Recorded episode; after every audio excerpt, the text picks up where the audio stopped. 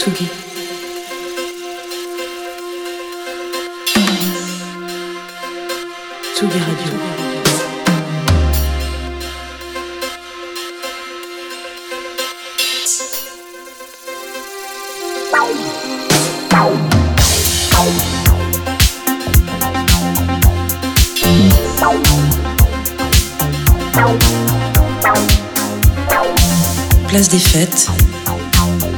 Dabrowski sur la Tsugi Radio. Bonjour, la Tsugi Radio et Place des Fêtes aujourd'hui est dans le 06 en direct du Palais des Festivals de Cannes et j'ai même monté les marches du Palais des Festivals avec mon ami Jean Fromageau. Salut Jean, comment ça va? Bonjour Antoine, ça va et toi? Je suis très content d'être là, très content d'être dans ce 06, dans cette région PACA qui nous est chère à chez Tsugi. J'en profite pour lâcher un petit, euh, une dédicace Allez, à Patrice Bardot et à Christelle euh, qui nous, qui nous écoutent peut-être, mais qui sont aussi des gens du, du 83 06 13. Voilà, on les embrasse.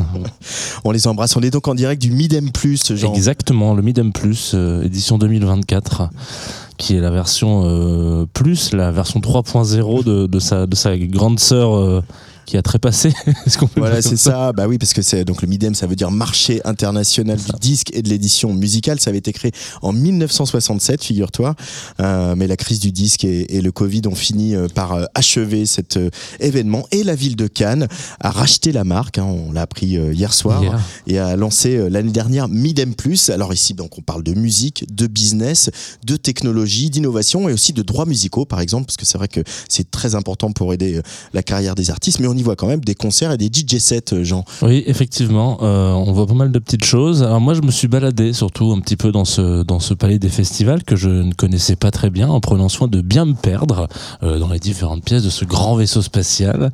Donc entre petites conférences de l'importance de l'export d'aller toucher un peu les diasporas de musique, etc. Je suis tombé sur un truc comme ça qui racontait une histoire assez intéressante, qui racontait l'histoire de de Jérusalem, Jérusalem. Que tu souviens de ce, ce titre Jérusalem qu'on a tous écouté en 2020 Aide-moi un peu.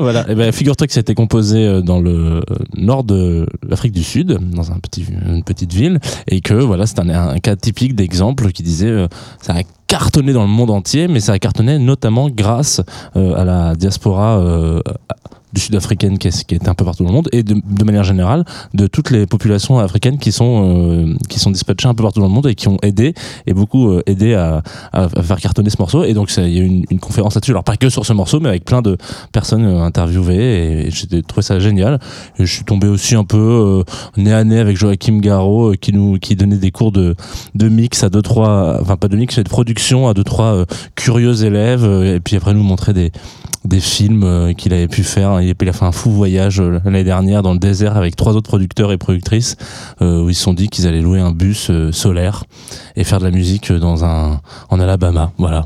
donc on a regardé les films et donc voilà, c'était ce que j'ai vu de ce petit festival. Euh, alors nous, on va voir un petit peu le bureau des légendes euh, ici. Effectivement, euh, c'est vrai. oui. Dans cette émission, puisque donc tu l'as cité, on va recevoir Joachim Garraud. Oui. Là, pour repréciser un peu, euh, les pyramides de Gizeh, Jean-Michel Jarre, il était là. Les succès de David Guetta entre les années 2000-2010, voilà, les premiers albums, il était Il là. était là. Le festival Electric Park à Chatou, c'est lui. Il vit à Los Angeles et il est là. On a pu bavarder un petit peu avec lui hier. Une autre légende qu'on va recevoir, par exemple, c'est un garçon qui a mixé beaucoup, beaucoup des albums de Dépêche Mode Oui. depuis Violator. Euh, mais il a aussi travaillé avec The Cure, notamment, ou Nitzer Ebb. Elle viendra nous voir dans notre studio temporaire au Palais des Festivals en compagnie de la journaliste Alma Rota de Rolling Stone et il s'appelle Steve, Steve Lyons. Lyons. Voilà, il nous a ouvert ses sessions Pro Tools ce, ce matin euh, euh, pendant la, la, la- le petit euh, work, euh, le, le petit Workshop, keynote, ouais, le petit workshop. C'était- c'était vraiment très, assez chouette. Il montrait des sessions comme ça. Là, je lui ai dit, vas-y, boucle la guitare. Je lui dit, ah là, tes lyrics, ils sont pas assez bien. Euh, mais un garçon euh, très généreux et très sympa.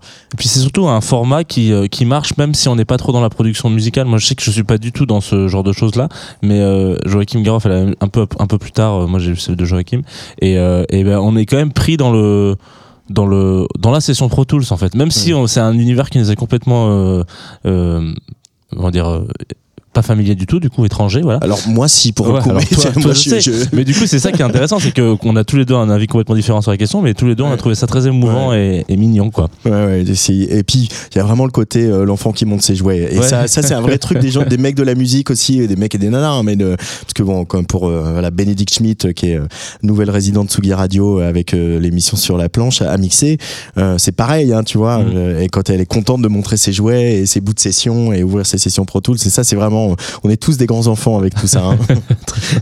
Euh, dernière légende qui va venir à ce micro, euh, et euh, le so British euh, et pince sans rire Baxter Dury que j'ai rencontré autour d'un Full English Breakfast ce matin, Mhm. pendant que toi tu vas nous présenter quelques jeunes talents de Sidem Plus. Oui, effectivement, on va parler un petit peu, on va, on va recevoir d'ailleurs ici tout à l'heure un rappeur niçois qui s'appelle Le Môme, qui donc va venir se produire demain dans, dans le j'ai envie de dire le bureau des légendes maintenant, le salon des ambassadeurs euh, du, du palais des festivals.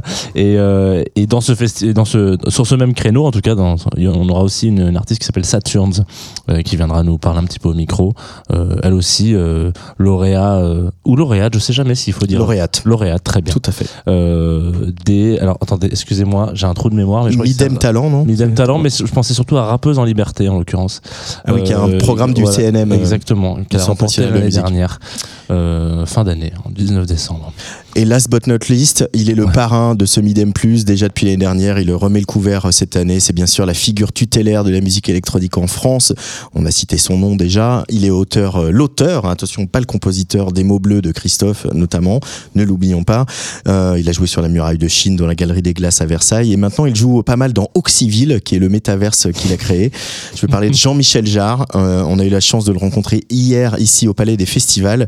Et il nous raconte pourquoi c'était important pour lui d'apporter son soutien à la renaissance de l'événement canois. Alors, euh, moi, je suis très, euh, je suis très heureux quand euh, le maire de Cannes, David Listin, m'a proposé d'être le parrain du Midem Plus, de pouvoir justement accompagner à travers le temps justement le côté plus du Midem, c'est-à-dire le fait que l'ambition de ce Midem, au du Midem au départ, c'était d'être un peu le festival de Cannes du cinéma, puis c'est tombé en désuétude, et euh, un moment où, il y a tellement d'innovations qui arrivent et qui, vont bouleverser le monde de la musique, de pouvoir justement se pencher euh, là-dessus, à la fois toujours en étant euh, en faisant la fête parce que le Midem c'est aussi ça il y a aussi ce côté festif avec des tas de concerts mais aussi comme tu le dis de se pencher aussi sur ce qui fait en fait l'écosystème de la musique. Et notamment pour les, jeunes générations qui peuvent se demander qui peuvent avoir envie de faire de la musique mais qui peuvent avoir peur de se dire est-ce que je vais pouvoir en vivre? Comment aborder euh, euh, le sujet à la fois de de- d'aborder euh, la maîtrise d'un instrument de musique d'un logiciel de pouvoir comprendre un peu comment on, fabrique comment on produit euh, une, musique, euh, comment on en vit, les problèmes de droit d'auteur, de, propriété intellectuelle, en fait, tous ces, aspects dont on n'a pas assez parlé en France, qui est un pays finalement euh, où, on a un savoir-faire en termes de son et de musique incroyable, et où il y a toujours eu un peu un déficit entre le cinéma et la, littérature d'un côté, et puis la musique de l'autre. J'étais dans l'avion ce matin, je te donne un exemple. J'étais dans l'avion ce matin, et puis je, tombe sur euh, l'édition du jour du Monde. Et il y avait le supplément culture d'une dizaine de pages. C'est l'ouverture du Midem. Il n'y avait pas une ligne sur la musique. Bon, ça ne veut pas dire qu'il n'y a jamais de musique dans le, dans sur dans le monde, c'est pas ce que je veux dire. Mais on voit bien qu'il y, a- qu'il y a quelque chose, qu'il y a- il y a un décalage. Je il y a donne un il y a autre une exemple. hiérarchisation de la Voilà. culture en France. Il y a le, le CNC, le Centre national du cinéma, a été créé en 1946 et euh, ou de 46, oui 46, et le, le CNM, Centre national de musique, en 2020, 75 ans plus tard. Ça veut tout dire. Donc c'est la raison pour laquelle une- le Midem a une telle importance à Mhm. mes yeux, justement de pouvoir être euh, en même temps une sorte de, de Davos de la musique, où on peut à la fois retrouver des DJ, des musiciens, des éditeurs, des, des producteurs, des ingénieurs du son, euh, pour justement euh, qu'il y ait cette transmission du savoir et ce partage aussi du savoir qui puisse euh, se faire. Et, il est très important qu'un magazine à la fois de l'écrit et de, de l'audiovisuel, comme Tsugi, puisse en prendre en compte et s'en faire l'écho. Euh, tu me tends une perche en parlant du CNC, puisqu'ils t'ont appelé pour euh, s'occuper d'une commission euh, chargée un peu de développer les œuvres, les œuvres immersives, le métaverse, qui est un peu vraiment ton, ton nouveau sujet. On, on connaît ton appétence pour l'innovation. entre l'artiste que tu es, le compositeur qui se place derrière un piano et qui plaque un accord, et le fan de technologie, de synthé que tu es, qu'est-ce qui est la première impulsion? Ça reste toujours l'artistique, la composition, ou finalement l'innovation, elle va t'emmener euh, dans des territoires euh, plus aventureux que tu n'aurais pas Alors- en- alors, envisagé fréquenter? Ouais, c'est une bonne question. Je suis content de pouvoir y répondre parce qu'en fait, euh, les deux sont toujours mélangés depuis le départ. Moi, en fait, finalement, c'est la curiosité. Finalement, tu sais, c'est c'est la technologie qui dicte les styles. C'est parce qu'on on a un jour inventé le violon qu'il a eu Vivaldi, qu'on a, inventé la guitare électrique, qu'on a eu Chuck Berry, ou qu'on a, eu- a inventé le synthé, qu'il y a eu des gens comme moi et comme d'autres qui font la musique qu'on fait aujourd'hui. Et donc, et pas l'inverse. Donc, pour moi, euh, j'ai une, une gourma- une gourmandise et un appét- une appétence sur tous les, nouveaux, euh, les, nouveaux moyens de s'exprimer, les nouveaux objets, les nouveaux. Et on a, on a, on a la chance aujourd'hui, il ne faut pas se faire piéger non plus, mais on a, on a la chance aujourd'hui d'avoir euh, des outils avec nous, et notamment l'intelligence artificielle, qui est un, qui est un sujet qui est controversé, mais qui pour un artiste est une opportunité énorme, à partir du moment où on s'en sert de la bonne manière, euh, de pouvoir justement arriver à, inventer les styles de demain. Et donc je pense que les, jeunes musiciens et producteurs qui démarrent aujourd'hui ont énormément de chance parce qu'ils ont des outils. euh, euh, Il y, a- une vraie révolution qui est en train de se faire. Et je pense que c'est extrêmement important justement de pouvoir lever le voile et les ambiguïtés aussi sur euh, euh, les dangers de l'innovation, le fait que les, les gens ont peur de, de tout ce qui, euh, de tout ce qui est disruptif ou nouveau, euh, et, et en pensant finalement qu'hier c'était mieux, demain ça sera pire. C'est l'inverse.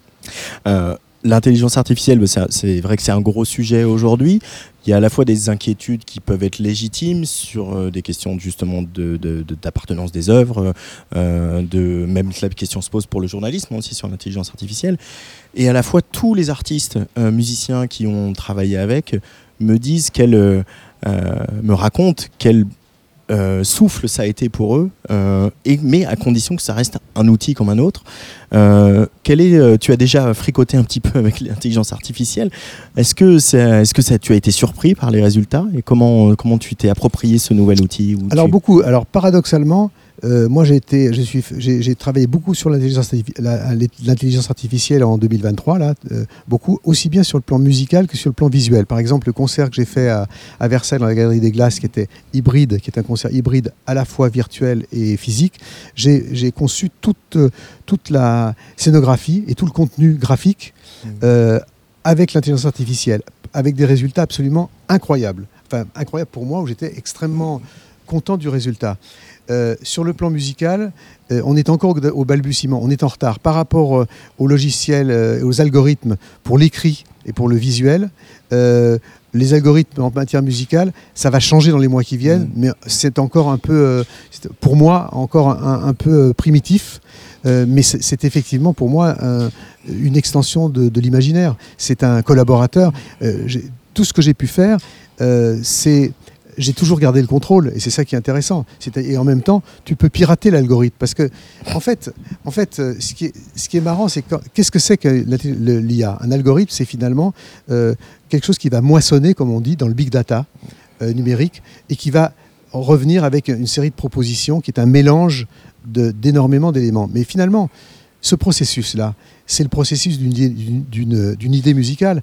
Quand tu as une idée musicale qui te surprend, par définition, qu'est-ce qui s'est passé? En fait, finalement, ton cerveau ou ton cœur c'est, euh, euh, est allé moissonner dans ton propre big data analogique que sont tes souvenirs, ta mémoire, tes potes, ton, ta famille, ta culture au fond, et pour arriver à, à créer quelque chose d'inattendu. Et en fait, ce qui est intéressant dans l'IA, c'est justement cette espèce de dialogue avec l'inattendu, avec le fait d'être surpris. Donc j'attends que l'IA me surprenne et d'en garder le contrôle en disant non, ça c'est pas terrible, ça m'intéresse pas, mais ça en revanche, oui, ça je veux bien le prendre. Donc finalement, cette espèce de d'extension à la fois de la main et- et du cerveau. Euh, tu as dit à, à Patrice Bardot au moment de la sortie d'Oxymore dans, dans Tsugi, j'ai quitté le GRM parce que j'avais envie de faire le pont entre la culture pop et lui.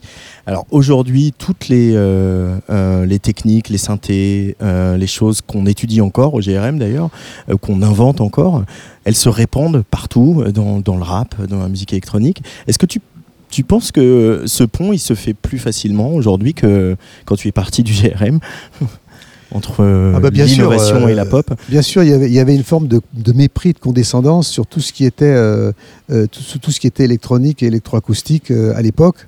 Moi, mes premiers disques ont été refusés par pratiquement toutes les maisons de disques, euh, y compris Oxygène d'ailleurs. Euh, donc, euh, euh, on- les choses ont évolué. Et c'est drôle d'ailleurs qu'il y, y ait eu toujours une forme de rejet de l'establishment précédent. C'est-à-dire que de la même manière que la musique classique a rejeté les débuts du jazz, que le jazz a rejeté le début du rock, que le rock a, rejeté le début de l'électro, euh, et que finalement, ces nouveaux, les, nouveaux, genres ont toujours émergé aux dépens ou malgré ce qui existait. Et ce qui est intéressant avec l'électro, c'est que l'électro aujourd'hui, et la musique électronique est sans doute, tout genre confondu, la musique la plus populaire dans le monde. Et en même temps, elle est restée underground. C'est-à-dire qu'en même temps, elle, n'est jamais rentrée dans une forme d'establishment. Et c'est ça qui fait, à mon avis, sa vivacité. Euh, sur cet album, Oxymore, que tu as travaillé donc en, son spatialisé, en immersif, euh, je me suis laissé. euh, alors, il y a des choses très expérimentales, on entend la voix de, Pierre-Henri, il y, a des- moments presque ambient, etc. Mais il y a aussi des moments très, presque club. En tout cas, moi, j'aurais pu danser dessus.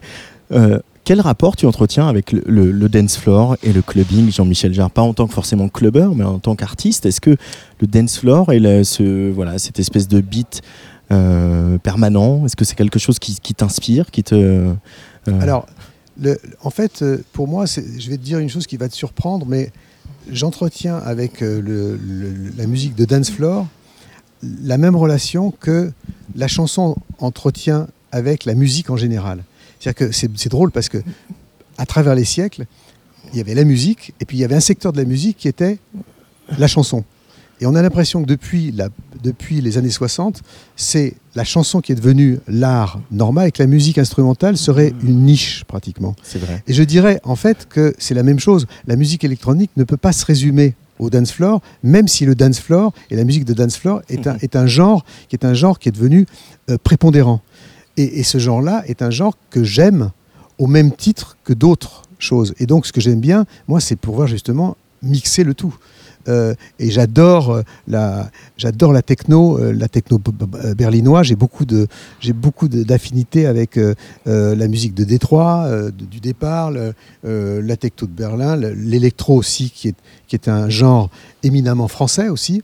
Euh, donc tout ça, pour moi, ce sont, des, euh, sont même des sources d'inspiration continue. Et donc oui, pour te répondre à ta question en deux mots, oui, j'aime beaucoup le, la, et j'entretiens beaucoup de d'affinité avec le- la musique, avec, le, avec, le, avec la musique de dance floor, mais comme je l'ai aussi avec le heavy metal, par exemple, aussi, qui est aussi une- un genre qui me fascine complètement, qui est un, un- un truc incroyable entre le, le, le bruit et, des harmonies qui se rapprochent de la musique classique et symphonique. Il y a ce mélange-là qui est, qui, est, qui est hyper euh, séduisant, comme la, comme, la, comme la musique de trance. Alors moi j'aime beaucoup la trance, par exemple, qui est le genre le, le plus, un des genres les plus méprisés en France, j'ai jamais compris. C'est la musique, c'est le genre musical le plus populaire dans le monde, Ouais. sauf en France. Et moi j'adore ça. Ah, donc le prochain album de Jean-Michel Jarre, c'est un album de trance? Et moi, j'ai moi tous mes albums sont trans. Euh, je vois sur euh, les remixes de, Oxymore que bah y a voilà il y a quelques anciens comme Martin Gore, euh, Brian Eno, Armin van Buren, mais il y a aussi Irene Drezel, French 79, euh, euh, Nina Kravitz, la Russe. La transmission, ça a toujours été quelque chose de très important pour toi, Jean-Michel Jarre. On finira là-dessus. Qu'est-ce que tu y trouves? Comment ça te nourrit, toi, de discuter avec ces jeunes artistes sur les, les, quelques, soit sur les remixes ou sur l'album que tu as fait il y a quelques années? Eh bien, euh, j'ai beaucoup de liens et de beaucoup de similitudes avec Dracula. C'est-à-dire qu'en même temps, je vis la nuit et je me nourris du sang des autres. On va rester là-dessus alors. Voilà, je pense que c'est une bonne conclusion. Merci beaucoup, Jean-Michel Jarre. Merci à toi.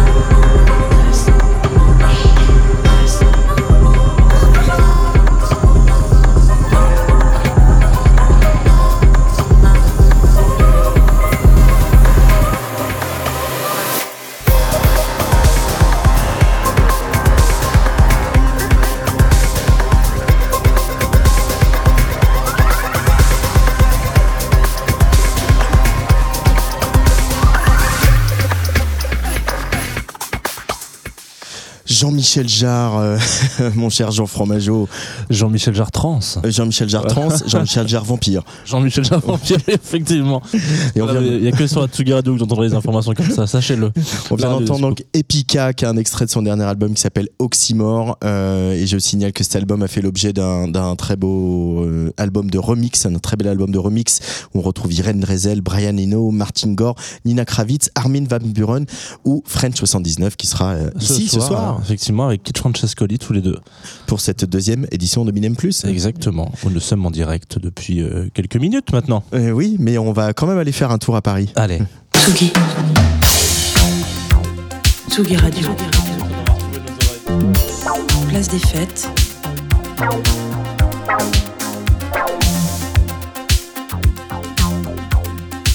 Les chroniques de Tsugi Radio. Et oui, parce que c'est l'heure du mois où je fais semblant que je m'y connais en jeux vidéo grâce à mon ami Antoine Gaillanou qui est en duplex à la Villette, au notre studio. Salut Antoine, Salut, salut, vous m'entendez bien? On t'entend très bien. Super. Bon, Le soleil ne vous, a- ne vous rend pas sourd. Euh, Le, le soleil nous éblouit plutôt. Voilà. Et Dieu sait qu'il y en a du soleil dans ce studio ici. Hein. Allez, on y va pour ta chronique. Mais oui, comme toujours.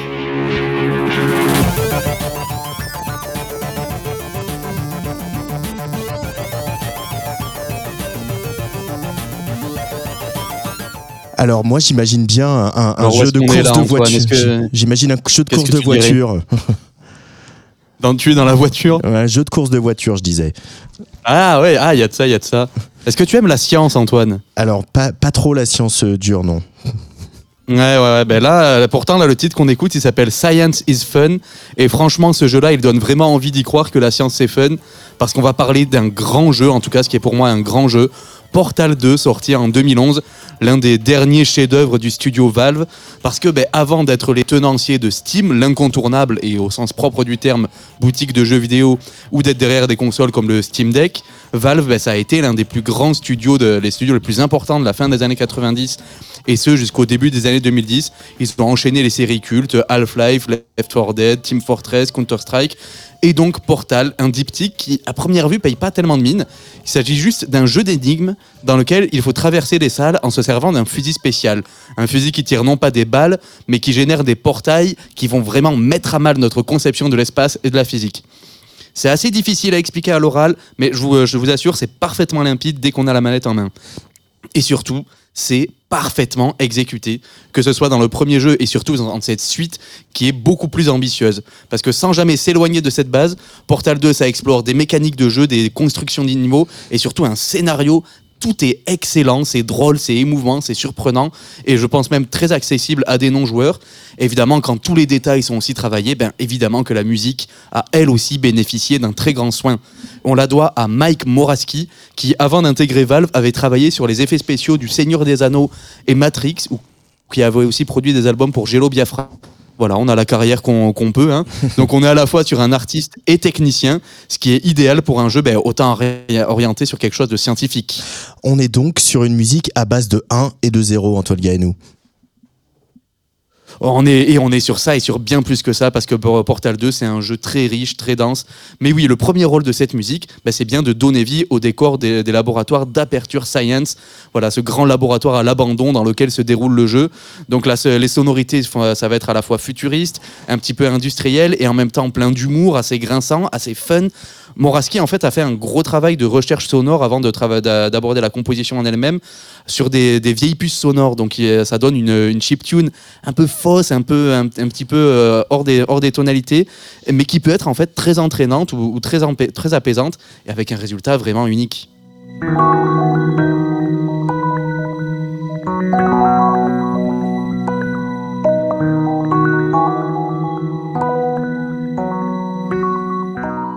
Donc ça, c'est le genre d'ambiance qu'on a sur, euh, l'essentiel du jeu. En fait, ce que Moraski imagine, c'est que la musique est composée directement par les robots qui peuplent euh, Aperture Science. Donc le rendu est volontairement un petit peu raide, un petit peu désarticulé des fois. Et vu qu'on parle d'un jeu d'énigmes, bah, faut pas non plus que la musique soit trop présente. Sinon, on risque d'épuiser le joueur qui bataille depuis 10 minutes pour trouver la solution de cette énigme.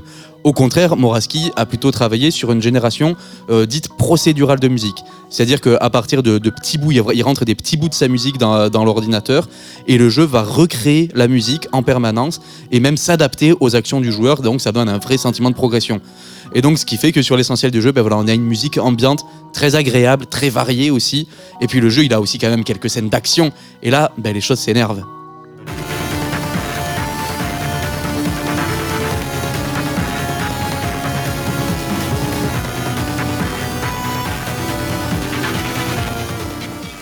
Oui, parce que comme je disais, Portal 2, en plus d'être un jeu hyper fun et hyper bien, c'est aussi un scénario riche et plein de rebondissements jusqu'à un dénouement épique.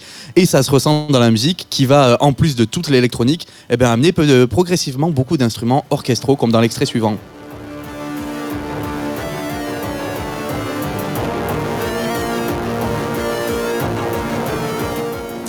On est quasiment chez Hans Zimmer, on dirait, Antoine. Ah ouais, là, il a sorti la section de cuivre, là, ça amène une bonne, bonne dose d'épique. Mais surtout, en fait, ces instruments orchestraux, ils ouvrent toute une, autre palette d'émotions.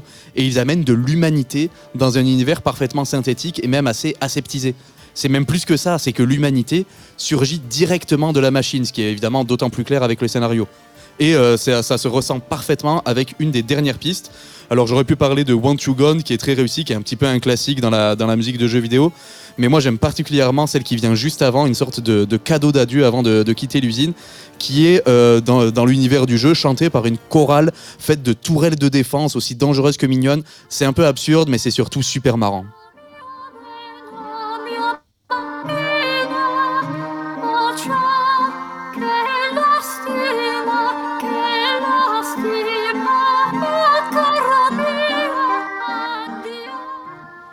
Voilà, il y, a- tout dans cet extrait. Il y a l'humour, il y a l'émotion, il y a un mélange de genres, donc d'un coup de l'opéra qui arrive, puisqu'en fait, pour l'anecdote, une des doubleuses principales du jeu qui double le- l'antagoniste GLaDOS est à la base chanteuse lyrique, donc il en a profité.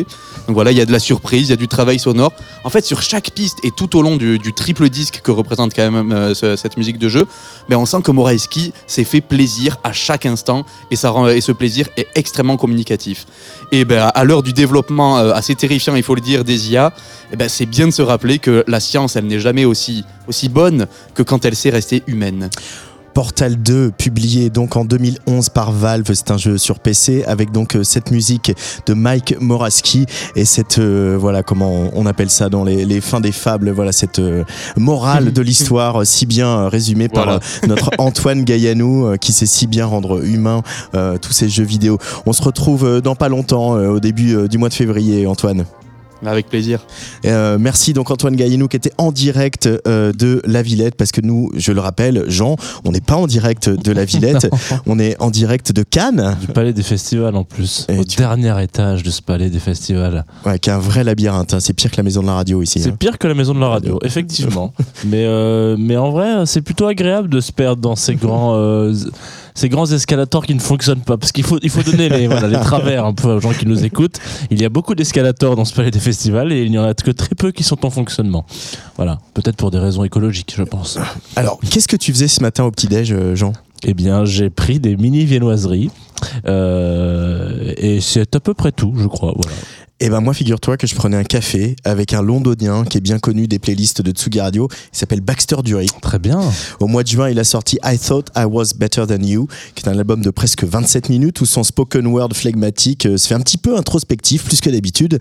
Mais alors de quoi il se fait l'introspection? Va savoir. Baxter Dury est signé sur le label, label belge Pias. Il joue euh, très régulièrement en France, dans le reste de l'Europe, comme c'était le cas hier hein, sur euh, la, la- la scène du grand Ori- auditorium du Palais des Festivals de Cannes. Euh, concert où voilà, les- les- il y avait les sièges, les gens étaient assis. Il a fallu aller les chercher à l'énergie, à la sueur, Ouais. à un petit peu d'insolence comme ça. Euh, C'était un, un moment parce que les gens ont fini par se lever et ont fini par Ouais, euh, ouais, il a se faire entendre. les- à leur demander. Je pense qu'il y a eu à peu près six demandes de scream français, crier. J'ai trouvé ça très beau. Mais euh, ouais, c'était c'était très. Il, il m'a, moi, il m'a, j'avais jamais vu en live, mais il m'a un peu scotché sur la capacité qu'il avait à faire lever les canois, ce qui n'est pas facile. Non, c'est C'est pas- beaucoup sont en sont, sont en canon. J'allais dire non, non. Voilà, on arrête la blague sur les canons. Euh, beaucoup euh, s'y sont essayés et peu Voilà. y sont parvenus. Voilà, exactement. C'était ça que tu voulais dire. C'est exactement ce que je voulais dire, Antoine. Alors, allez essayer de savoir des choses sur Baxter Dury, qui est donc le fils de la légende du punk, Yann Dury. Alors, Yann Dury, c'est celui euh, qui est l'inventeur un peu de la euh, triptyque euh, mythique sex, drugs et rock'n'roll. Euh, eh ben, c'est pas toujours évident, surtout au petit-déj. Et, euh, mais malgré tout, il- euh, j'ai essayé de savoir s'il entretenait une relation un peu spéciale avec notre pays, la France. Baxter Dury, au micro de Tsugi Radio, en direct de Midem Plus. Um, I think it's I don't know. It's just there's just a place. It's another town. It's another place. I've always, I've you know I've lived in Paris a bit and, and I like it. And um, I like the sort of dance music aspect to French music. Um, and it's it's a nice it's a it's a it's a nice place to play.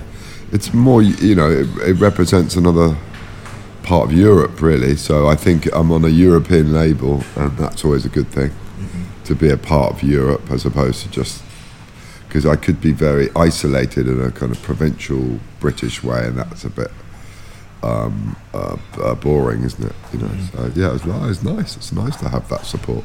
s- you still feel part of Europe, whereas you know Britain has um, flown away. I mean, I feel a, I like. I mean, I quite like being British and isolated, not because of Brexit at all, but just in our character. But um, yeah, I mean, I'm very much, you know, I, um, I think it's very positive that we all stick together. Um, what what's in, in Britain was the general idea that within musicians that you know Europe is a play- playground that you should you guys should explore. Is it like uh, meaning only to talk about Brexit, but like to see Europe as a you know another um, territory to explore. I don't know. What do you mean? What do you mean? Um, like British musicians are very you know, eager to spread out uh, all across Europe and to play out.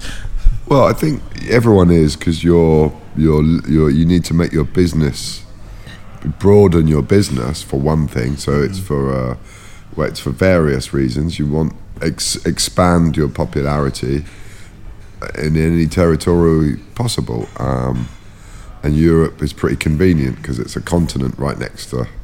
Well, we're a part of that continent, really. So yeah, I mean, it makes sense, doesn't it? Yeah, and I guess you you naturally fo- follow where you potentially might be popular.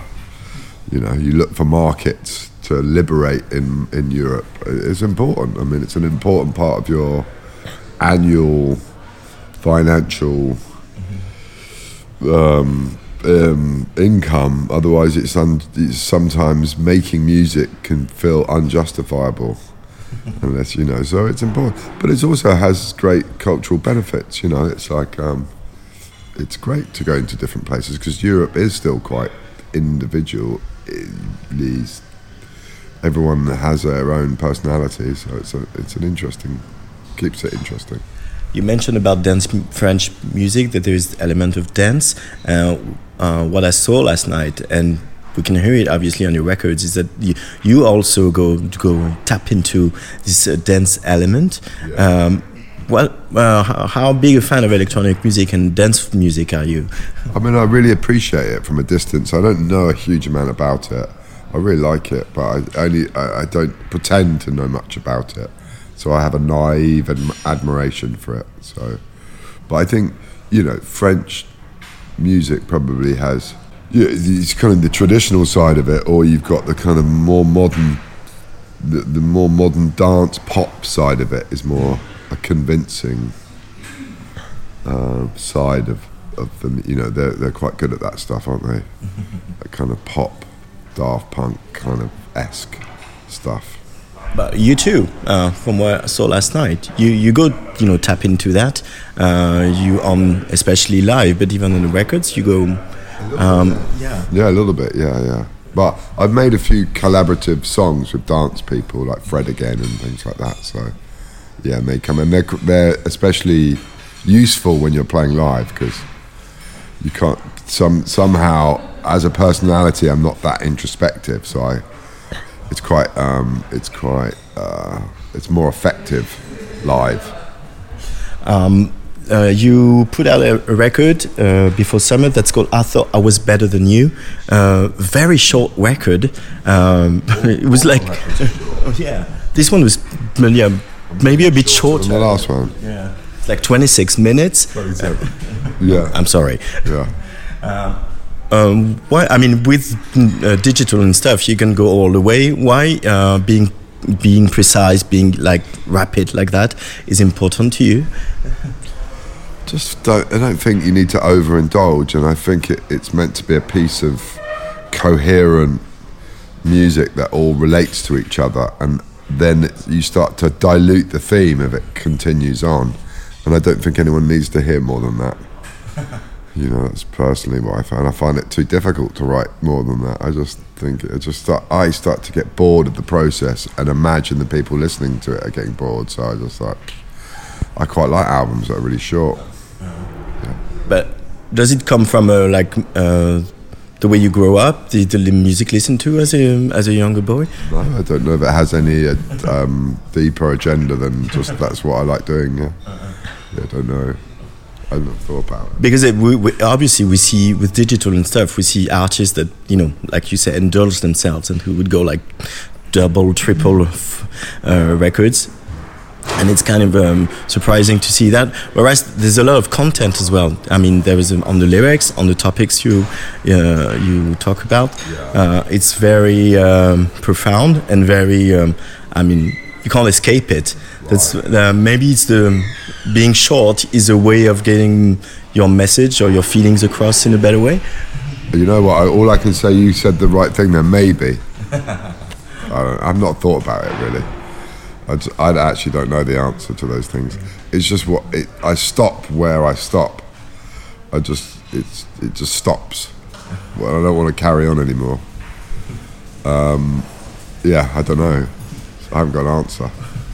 With the book you published, and you also got back some on your childhood, reflect on that. Uh, that's true. Yeah. Yeah. And the figure of the father who was like uh, important and like a big punk star. And uh, I I was surprised last night to see to see how how punk you were on stage. Uh, you tap into that as well. Yeah, I mean the stage is a different, um, a different experience, isn't it? You, you, you another cat personality needs to come out, really. I think so. Yeah, maybe there's a bit of punk in all of it. There's a bit of punk in me, and it's allowed to be unleashed. I'm a bit more shouty on stage. Otherwise, I get a bit bored. I don't want to make. Uh, I don't want to have a delicate experience. You know, it feels like it should be a bit more from the heart and the gut. Yeah. How is London these days as a musician? Um, uh, we get a lot of vibes, like for, from the jazz UK scene, for instance. Uh, a lot of singers. Are you into um, British music, to uh, contemporary British music, or I've never heard any British jazz, to be honest. What sort of jazz? You mean the people that won the Mercury Prize? You mean? yeah, for instance, yeah. Uh, yeah, fine. I'm really encouraging. I think it's good. I think that music's more interesting than a lot of the traditional indie music that that's surround me. I think it's great. I think it's great that that kind of the, the it's prominent. I mean, I think black music's probably more powerful than any other music in, in Britain, and so it should be. So yeah. what kind of music do you listen to on a daily basis? Uh, um, at the moment, I sort of quite like. I, do you know what? If I'm driving, I'll listen to pop music. I just quite like. I, I literally, I listen to Lana Del Rey or Olivia Rodriguez. You know what I mean? I really will. I just like listening to pop music and how it's constructed, and um, so uh, uh, in terms of radio stations, that's what I'll listen to. Sometimes I listen to a bit of classical, but I don't know what anything about it. I just sort of listen to it and um, all sorts of things, really. I mean, I've sort of laboured all the old music to death, so I've sort of almost get. I like sort of, and I quite like dance music a bit and stuff like that, rap music sometimes. I go through different seasons of it all. And can you take us back to the process of writing that album? Is it something that you do like it's very like very solitary? I know your son comes in and, uh, at one point, but uh, He did a little bit on this one. Um, uh, yeah, I mean, yeah, it's quite. I mean, at the moment I'm writing, and it's very solitary. I'll write it all myself. Yeah, I get a bit lost, and I'm like, oh, yeah. Like you have you write words on the side and then you add music to write it. it all together. Yeah, I don't really. As you as you can tell, I don't really have many rules or reasons or don't really question things. As soon as I start to question things, I just stop. So I just don't question it. I just sort of let it. Sort of '60s Dadaism or whatever it is. I don't know. Fuck knows, but yeah. Could you tell us a little bit, a little bit about your fellow musicians that we saw on stage last night here in Cannes? Uh, they were very, but like you were, I mean, in a sense, like very generous and very, you know, um, outgiving. Yeah, they're very good. They're very brilliant band. You know, they're, they're one of them's French from Paris, Fabienne Debar. She's brilliant. She sings and plays, and and, and they're actually the kind of you know in, in, in, in very talented. I'm not. If it wasn't for them, nothing would happen. You know. So yeah, they're great. They're really good, and, they, and they, we we're a really good band. That you know we we um, yeah they're good. Seem to be enjoying yourself. Yeah, I always enjoy it. But I don't think there's any point in doing it unless you enjoy it. You don't enjoy yourself, I mean, you've got to change it around a lot and not get too complacent doing the same thing or becoming this kind of character. That becomes really cheesy. Then you mustn't sort of rest in one place. I think artistically that's very dangerous. Or think you're good or anything like that. So you must. con- I, for me, I need to sort of change it up a little bit. Yeah. Uh, sorry, I'm gonna ask a last why, but uh, there's also uh, I don't know. there's also a of um, humor. Uh, like it's you you're always having a laugh in a sense, or always smiling at things. Um, is it a way of addressing uh, I don't know deeper issues in and making them you know their distance? All I can say is a, an advance from I don't know is um, probably, but I don't know why. You don't you don't want to go into why? Because as I say, if I questioned that, I'd be questioning the process, and I would stop. So I don't know. I mean, maybe. I mean, I think what everything we do probably we hide some, we distribute our pain and experiences through that or this or that, everything. So it influences everything. So yeah, I'm sure. But there's a new album on the way for later. Well, hopefully, yeah. I'm, I'm, I'm, I'm try- I've got an iPad like that actually. I got rid of all my equipment and I bought an iPad, and I bought one of these expensive keyboards. It- it- It's so expensive, my God. It's so expensive, but when I got it, I was thinking, mm, I really like it. And I got some music stuff, and, and I really love it. Actually, I love having an iPad more than. What do you like having an iPad? Yeah, and I love the keyboard, like you, like you said. I love it.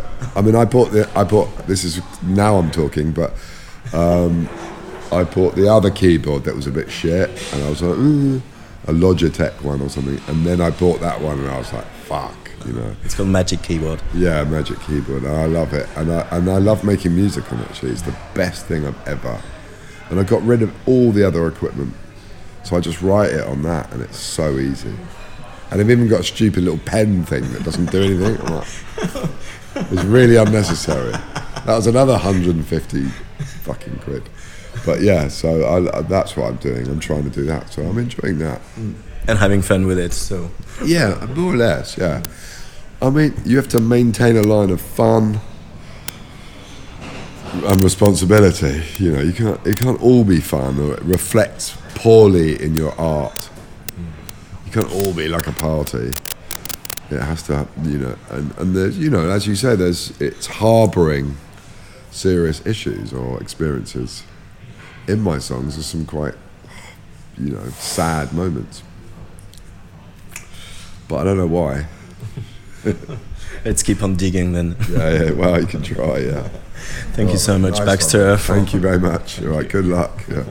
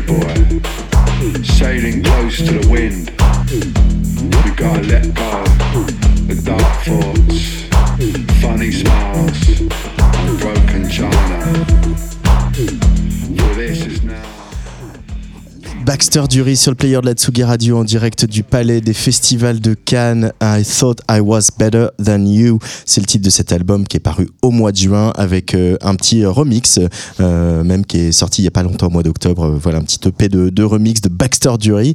Alors on a eu deux légendes, Jean-Michel Jarre, Baxter Dury. Oui, je vais dire Baxter Dury est une légende, pas seulement son papa, hein, ça va lui faire plaisir. Euh, et il est aussi Et- temps dans ce festival, Jean Fromageau, qu'on s'intéresse au Midem Talent, aux découvertes, parce que on est quand même la radio de l'émergence. Exactement, nous sommes la radio de l'émergence. Euh, je trouve que c'est très dommage que tu n'aies pas cité euh, Antoine Gaillanou comme un- une légende, voilà, qui était euh, entre, entre les deux petits micros. Euh, mais voilà, alors aussi bonjour. Donc bonjour Saturns. Est-ce que c'est- Bonjour. Est-ce qu'on est-ce qu'on prononce Saturns ou Saturns Saturns. Ok, Avec très bien. Z. Avec, ok, très bien. Bon voilà. Saturns. Exactement.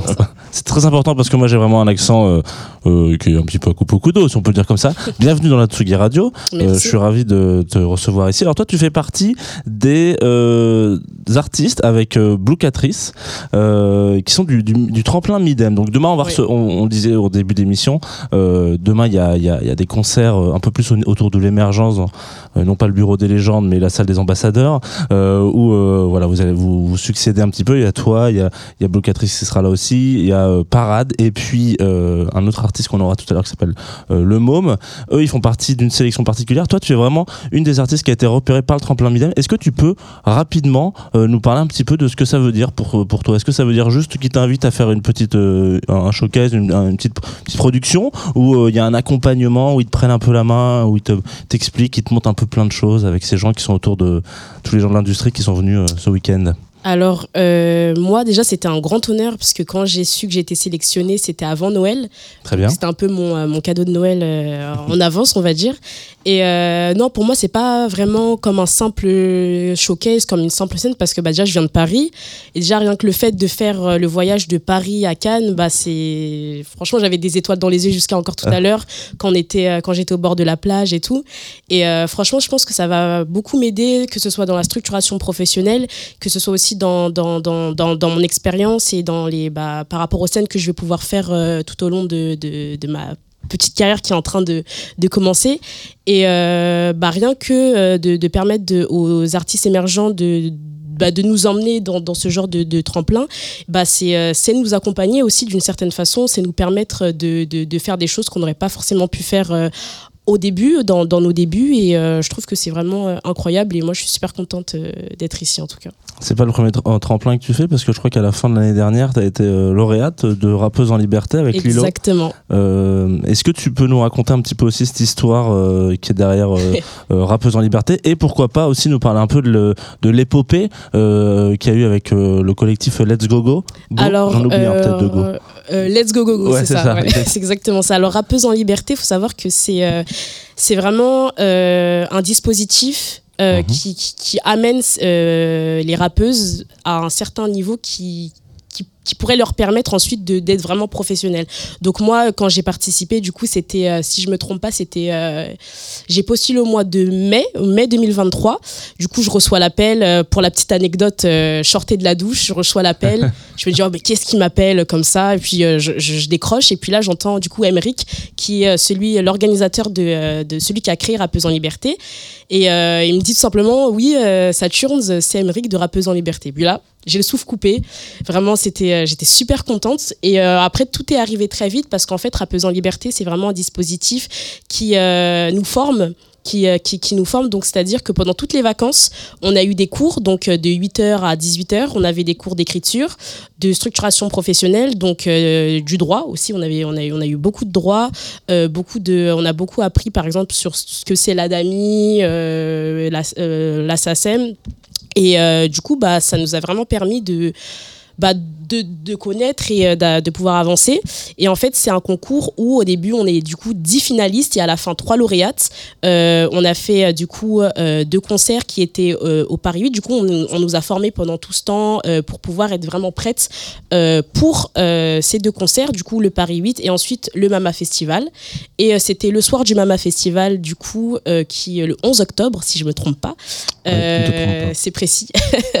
et que du coup, avec euh, bah, deux autres rappeuses, et ben on a été euh, lauréate de, de, de ce dispositif. Et normalement, si tout se passe bien, on est censé faire les ardentes euh, cette année Très bien. grâce Et à ce dispositif. Du coup, euh, j'imagine que en plus de comment on appelle ça, euh, de la formation, comme tu dis, euh, les sessions d'écriture, etc. D'ailleurs, je sais pas si tu as vu, mais de- dans le Midem, là où on est là, enfin Midem Plus, il y a toute cette Ouais. partie live, il y a aussi cette partie conférence, workshop, etc. Oui. Juste, nous, quand on a pris l'antenne, dans la salle juste à côté, il y a Joachim Garraud qui expliquait comment est-ce que l'intelligence artificielle, on va faire un petit, expli- un petit explicatif de ChatGPT, comment Ouais. ChatGPT peut t'aider à écrire des paroles ou de briefer, etc. Il a dit voilà, lui briefait de manière simple en disant est-ce que tu peux m'écrire euh, genre une chanson à la manière de Serge Gainsbourg euh, qui parlerait de ça, ça, ça, ça, ça, etc. Euh, est-ce que toi quand t'arrives là, du coup, ça- en, en un an de temps, en un laps de temps, tu fais genre des vacances d'été où tu briefes, où t'écris avec des, j'imagine que vous êtes devenus relativement potes, en rapport dans liberté, Ouais. voilà, avec des potes sur potentiellement vos façons d'écrire. T'es un peu dans un festival aujourd'hui où il y a quand même une grosse part de technologie, d'intelligence artificielle. C'est un truc qui te paraît euh, euh, cohérent? Enfin, tu trouves ça bizarre? Tu que t'as déjà essayé, t'as t'as déjà envisagé de travailler avec de l'IA sur de sur du rap? Ça- Alors, euh, ma réponse, je pense que ça va être en deux parties. La première, Ouais, c'est que bah, ChatGPT, je pense que euh, tout ce qui est arti- euh, intelligence artificielle, et notamment pour nous aider à écrire nos textes, Mhm. ça enlève un petit peu tout ce qui est euh, bah, la sincérité, la sincérité qu'on peut avoir en écrivant nos textes, bah, parce que c'est pas de nous, tout simplement, ça vient d'un robot, ça, ça, ça vient pas d'un être humain. Et, mais par contre, je pense que dans des shows, par exemple, je sais plus c'était à quel concert que j'avais vu ça, mais tout ce qui est arti- intelligence artificielle, dans tout ce qui est hologramme, par exemple, sur scène, ça, je trouve ça vachement intéressant. Mais dans la production euh, de musique, donc dans l'écriture, dans tout ce qui est avant, je trouve que hum, ça enlève vraiment une part de sincérité et euh, ça enlève un peu ce que toute cette magie qui est, la musique et est, qui, est, le rap. Après, ça peut en aider certains. Hein, moi, je vais jamais euh, critiquer les personnes qui font ça. Moi, en tout cas, je sais que pour ma part, je n'utiliserai pas.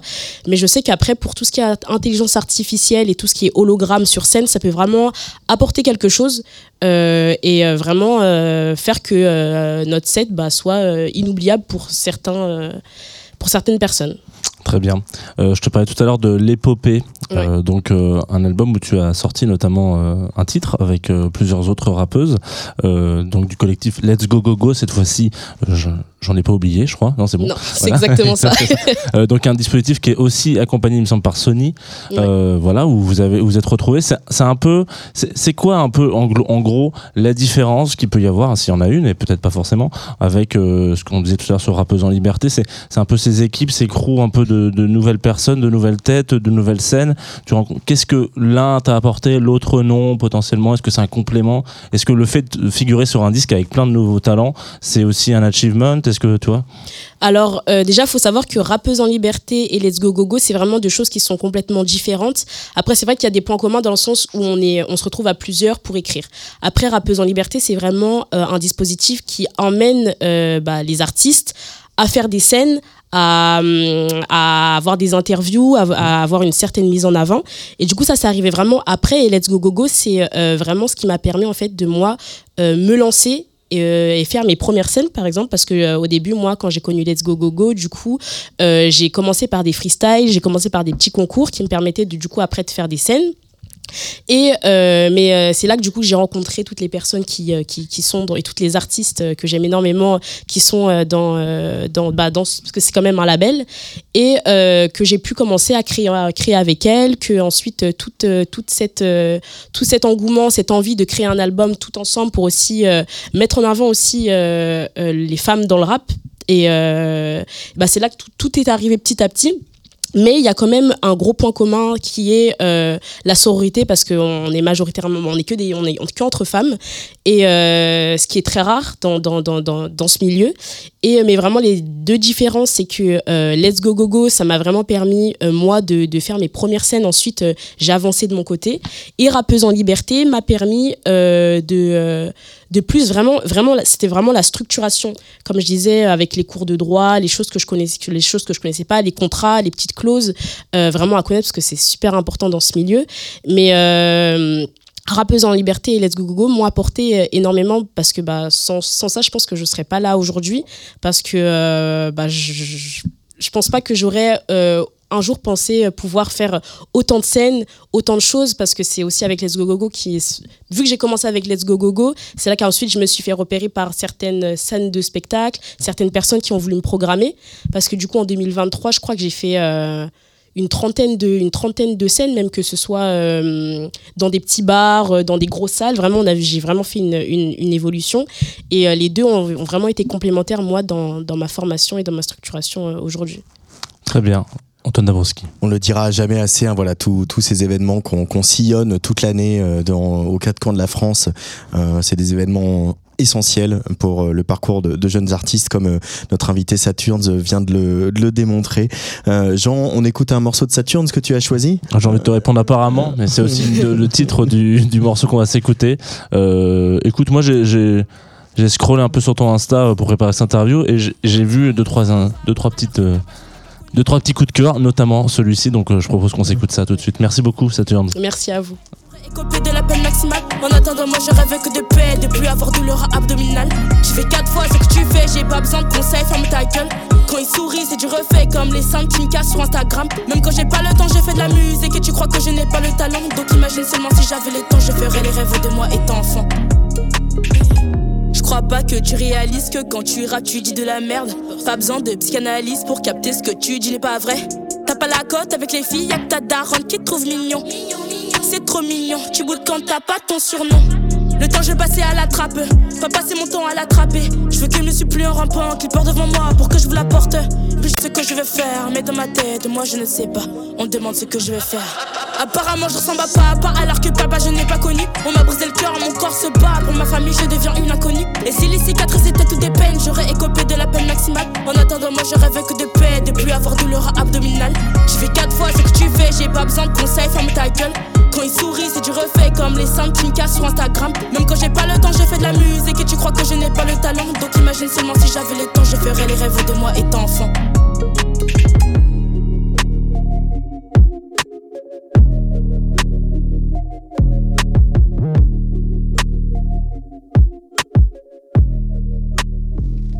Saturnes sur le player de la Tsuga Radio en direct du, festi du Palais des Festivals à Cannes. Eh oui. Si un jour j'avais pensé que je dirais ça pour la Radio. dans le palais des festivals pour le Midem Plus et Saturn qui sera en live demain avec euh, trois autres artistes euh, Blue Catrice, Parade et euh, Le Môme à 14h Au salon Dans- des ambassadeurs. exactement Alors Jean, si je te dis Just a Little More Love, tu me dis quoi?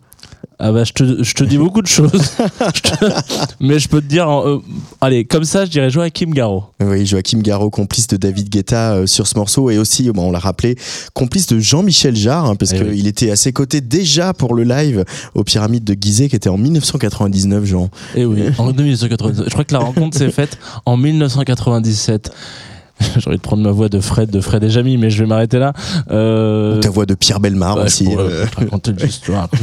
Euh, ouais, bah tout à l'heure, euh, on en parlait encore avec Saturne.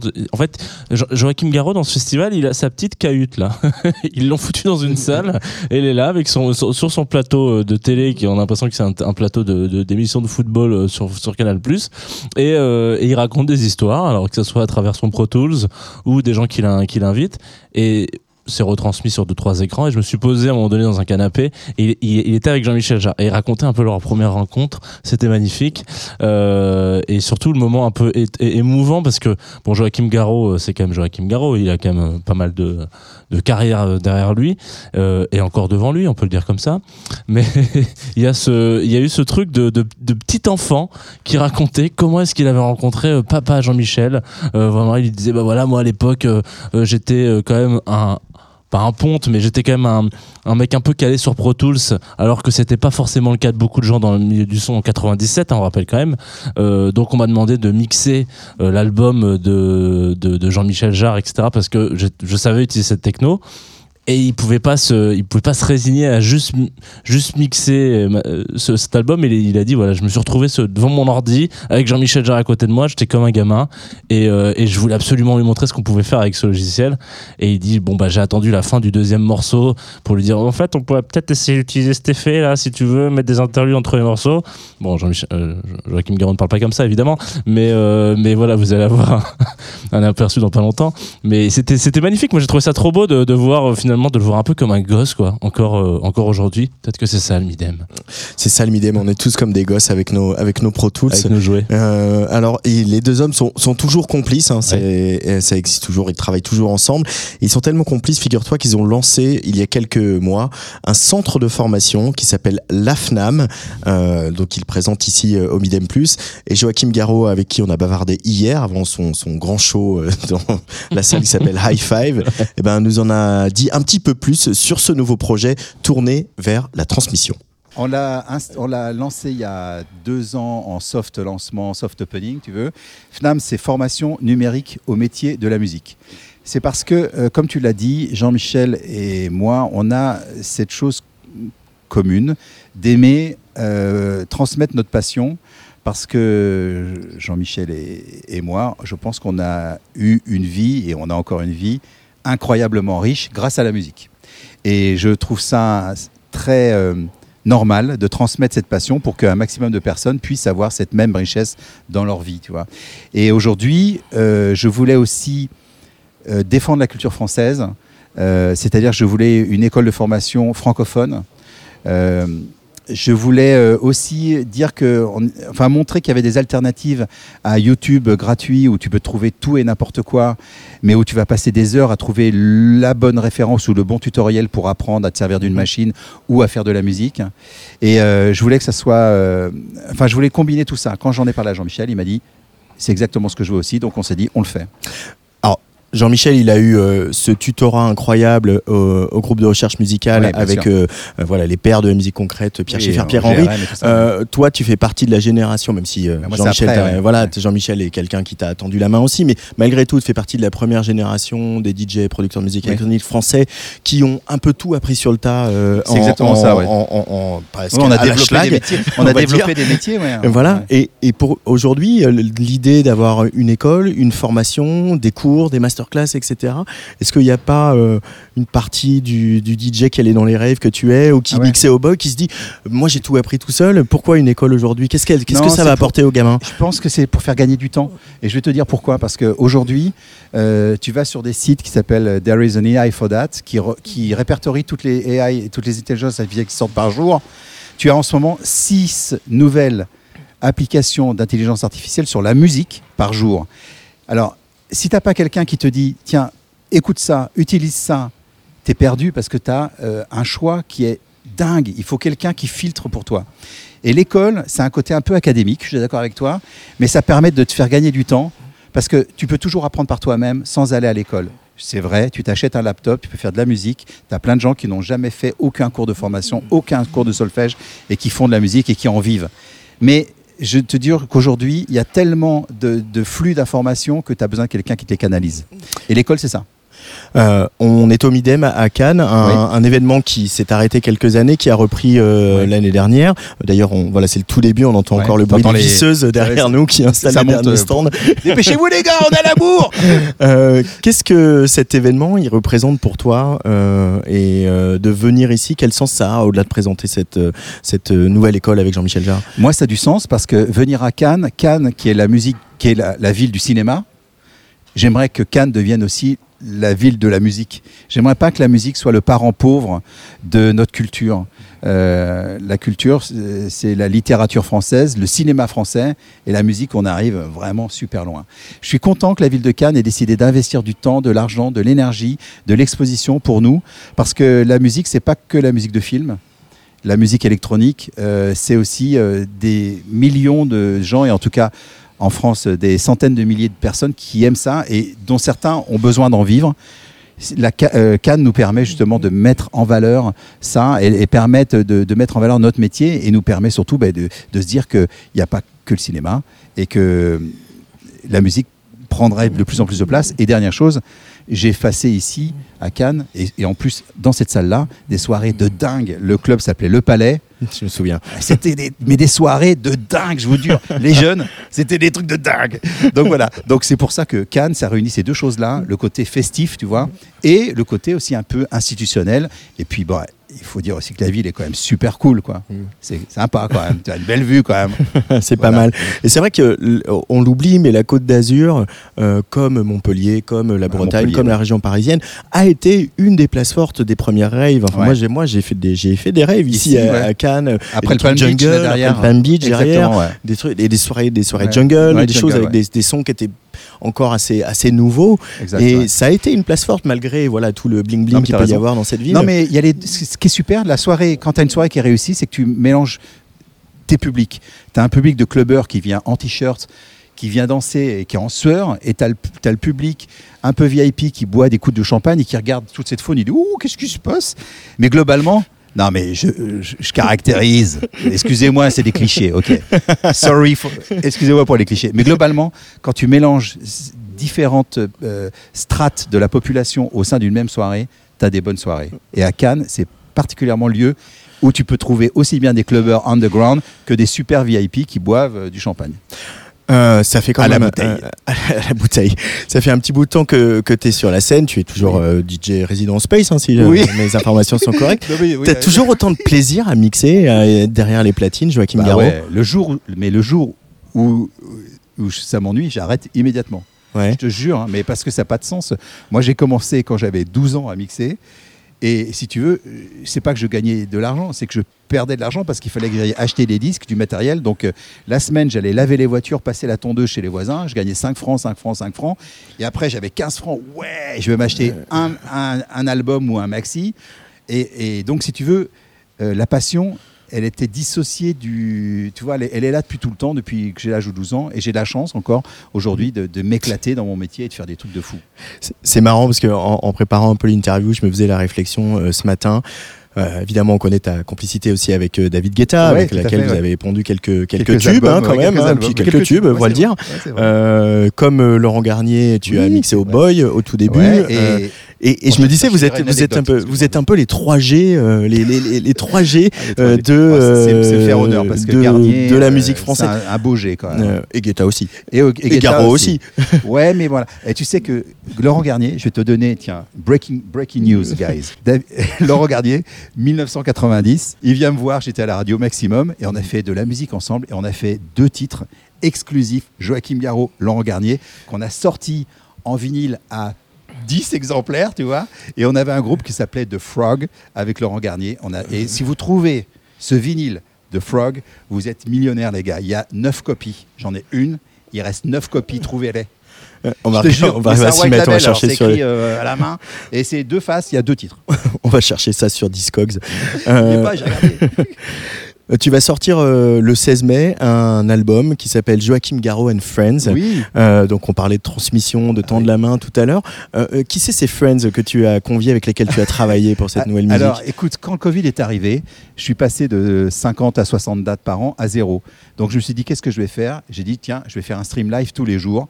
J'ouvre les caméras et je fais de la prod avec les gens. Je partage mon écran, on fait de la musique. Et l'idée, c'est que en faisant ça, je me suis rendu compte qu'il y avait plein de talents de gens qui étaient dans leur chambre et qui ne demandaient qu'une chose, c'est un petit coup de pouce pour pouvoir faire un, un titre professionnel. Donc du coup, j'ai commencé à faire de la collaboration via Internet en utilisant bien évidemment des Dropbox, et des sessions partagées, tu vois.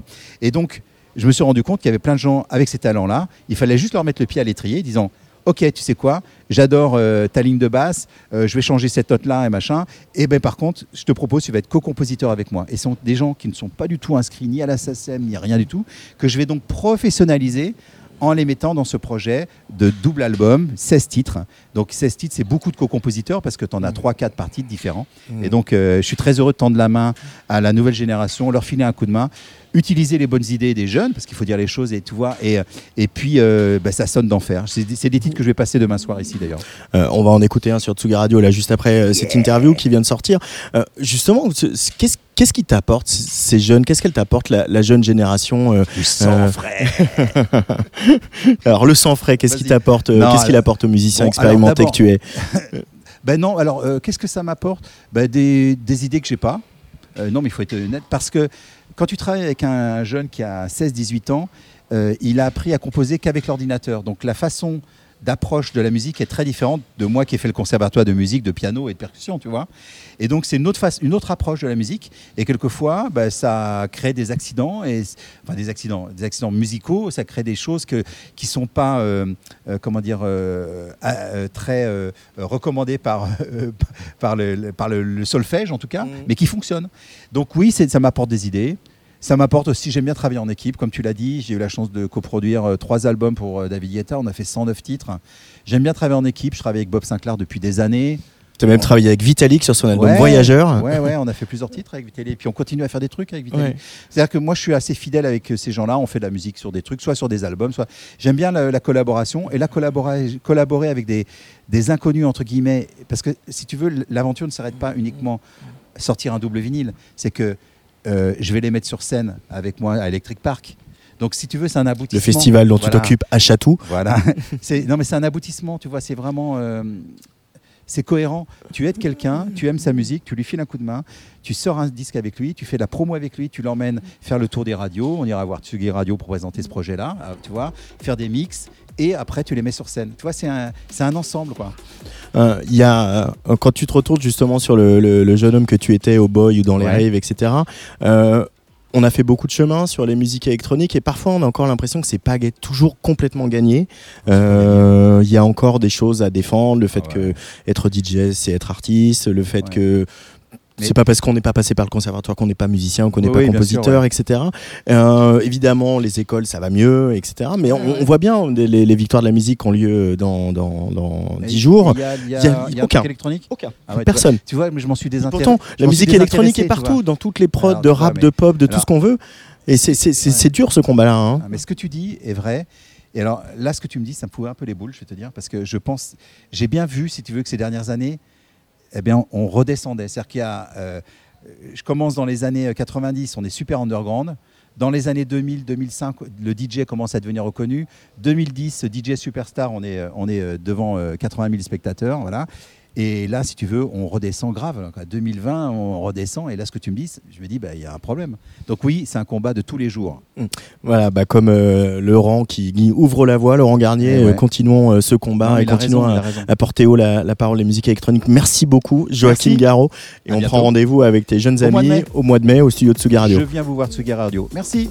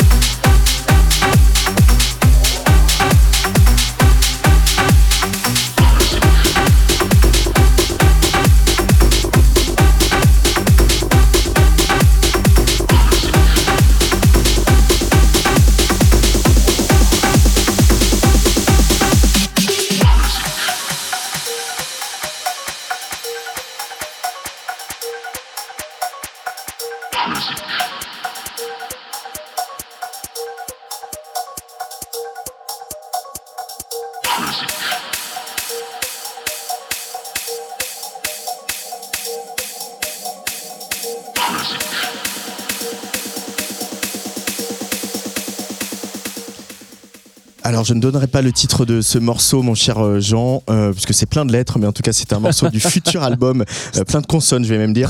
C'est un titre euh, du futur album de Joachim Garraud, Joachim Garraud and Friends, qui sortira le 16 mai, euh, parce que comme il le racontait, voilà, il a fait de la musique avec euh, plein de jeunes gens rencontrés, euh, notamment pendant le pendant le confinement, en ligne, en faisant de la musique à distance, etc. Joachim Comme on s'est mis Garraud, en faire. Euh, oui. dire Joachim Garraud, euh, vampire lui aussi. Vampire lui aussi, oui, il l'a bah, dit. voilà, il, il est. Nous ont rejoint euh, deux invités autour de la table. Euh, je l'ai annoncé tout à l'heure, euh, quelqu'un qui est un grand ingénieur du son, un grand producteur, euh, l'anglais Steve Lyon. Hello Steve, welcome on Sugi Radio. Hey, Ça va? Ça va, ça va bon, ça va bien. yes, yes, yes.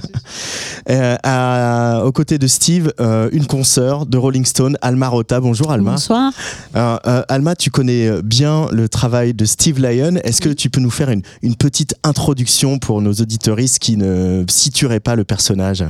Alors, on, on a collaboré avec Steve sur notre hors-série spéciale Dépêche Mode. Parce que justement, euh, à la base, il a travaillé avec Dépêche Mode sur des, deux des albums phares qui sont Violator et Songs of Faith and Devotion. Euh, mais auparavant, il avait fait plein d'autres choses intéressantes parce qu'il a démarré avec un des plus grands producteurs qui s'appelle Glyn Jones. Euh, il vous en dira plus lui-même. mais on s'est rencontrés dans le contexte de Dépêche Mode, ouais, sur notre numéro spécial pour nous parler de la, du travail en studio sur ces deux, sur ces deux albums-là qui sont quand même des, des gros gros hits pour le groupe et qui ont été des, des vrais landmarks pour, pour la carrière du groupe. Et c'est vrai que euh, nous autres journalistes musicaux, on aime les albums pour la musique, pour les paroles, pour les arrangements, etc. Mais le son, et particulièrement le son de ces albums-là, est Très particulier. particulier, très important. Euh, voilà, je- il a aussi travaillé avec, avec The Cure. Oui. Et dans, dans- souvent dans les albums de The Cure, en tout cas dans les premiers, il y a marqué euh, qu'il faut l'écouter. Ça a été mixé pour être écouté très fort.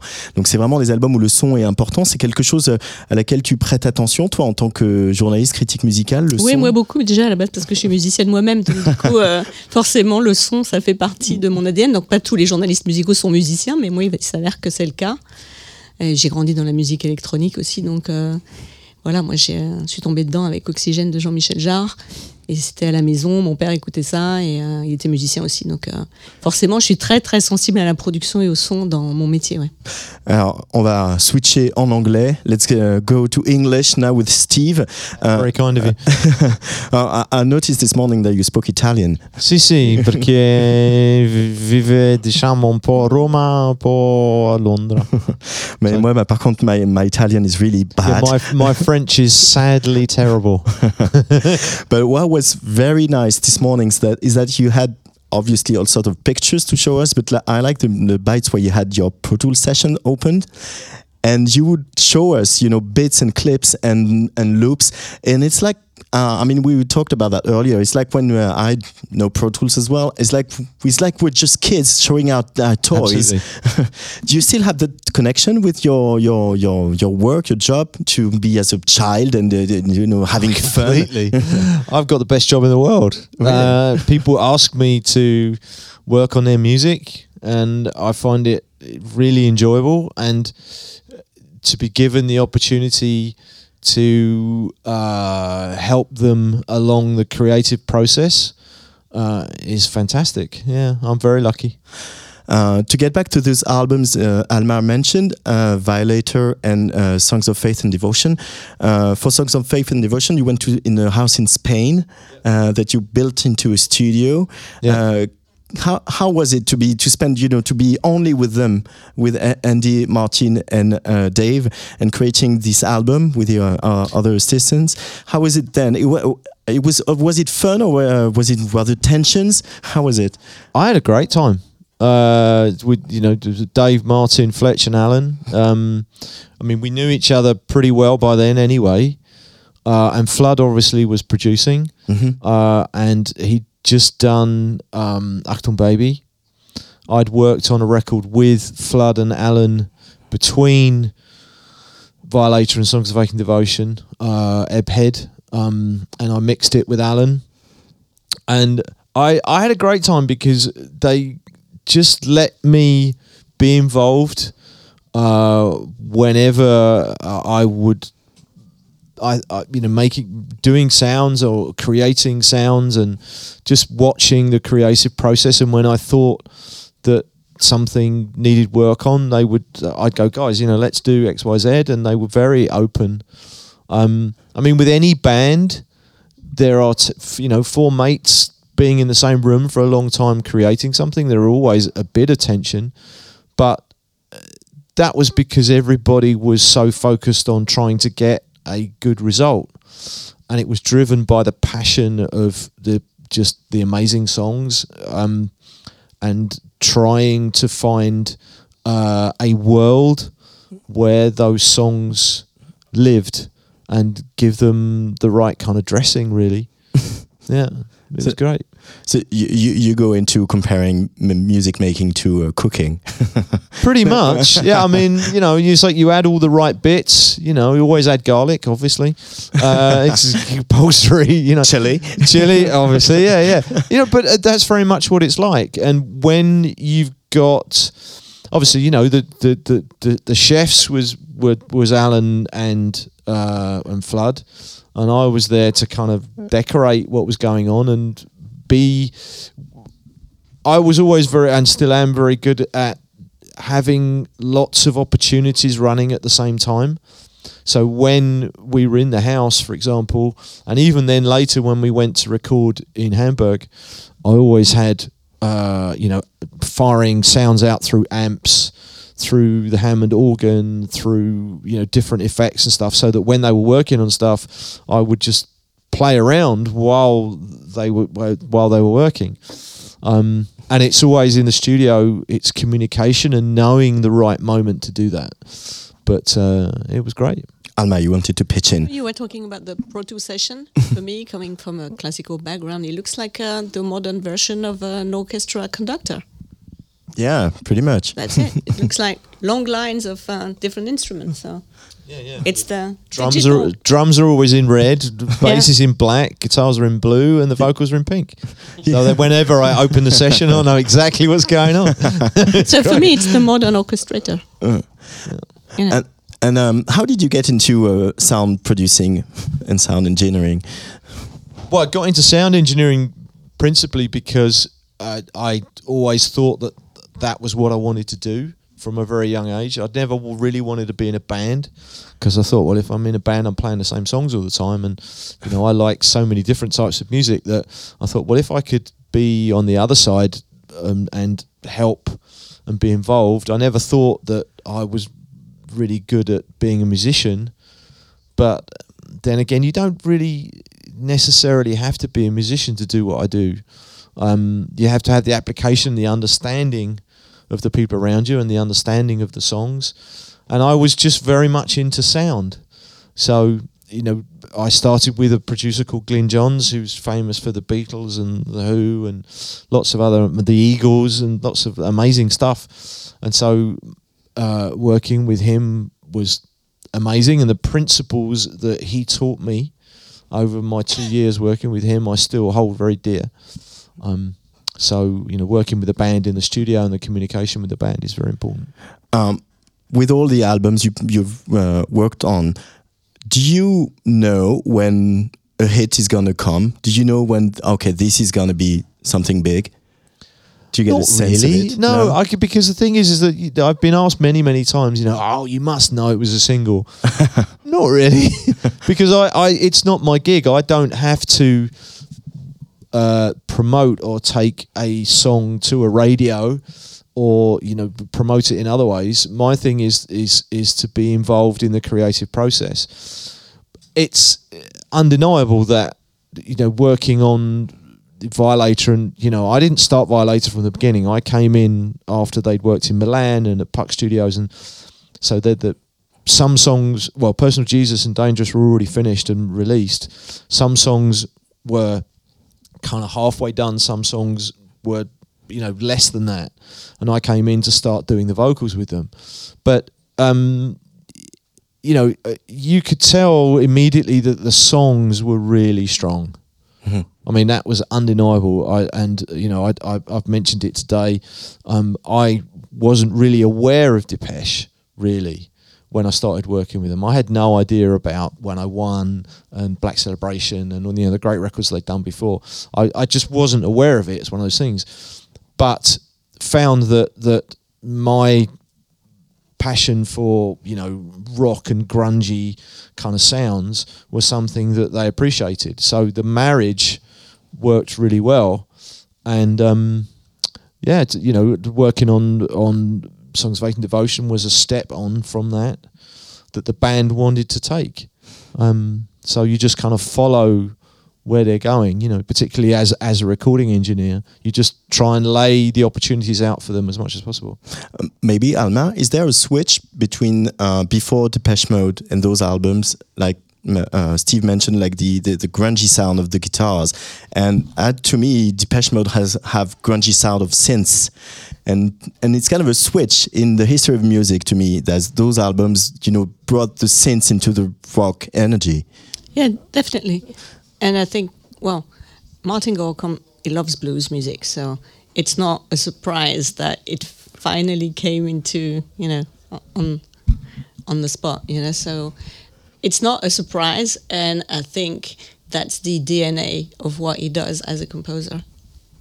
Yeah, I don't- it's- it's things you know, stuff like um, "Waiting for the Night to Fall," which is a song on uh, Violator. I remember working on that, and the you know when we had the the the the running of the loop of the of the bass loop, and you know putting the delay on it and then distorting the delay and distorting a bit of the vocals and things.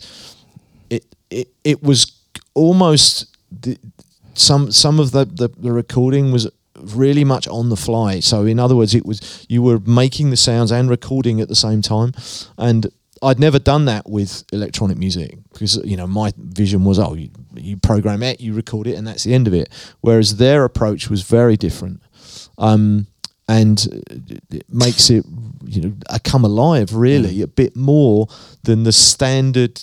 Uh, vision of what electronic music is it's just a bit different And they're still showing that they are a live band. They love to play live. They were brilliant the other they're night. Brilliant, They were brilliant. live, so They were they're a live band. wicked wicked Uh, you you saw the new tour. Yeah, I've seen it three times now. Oh. And it's it's it, it it how many bands can do that? Forty years on, they're still really relative. Their songs are still played. Even you know those those records that I was involved in, they're they're they're still held very close to the heart of the fans. But so are you know albums previous to that, like Black Celebration, and you know mm. as I mentioned, Music for the Masses, and you know the hits, the early hits as well.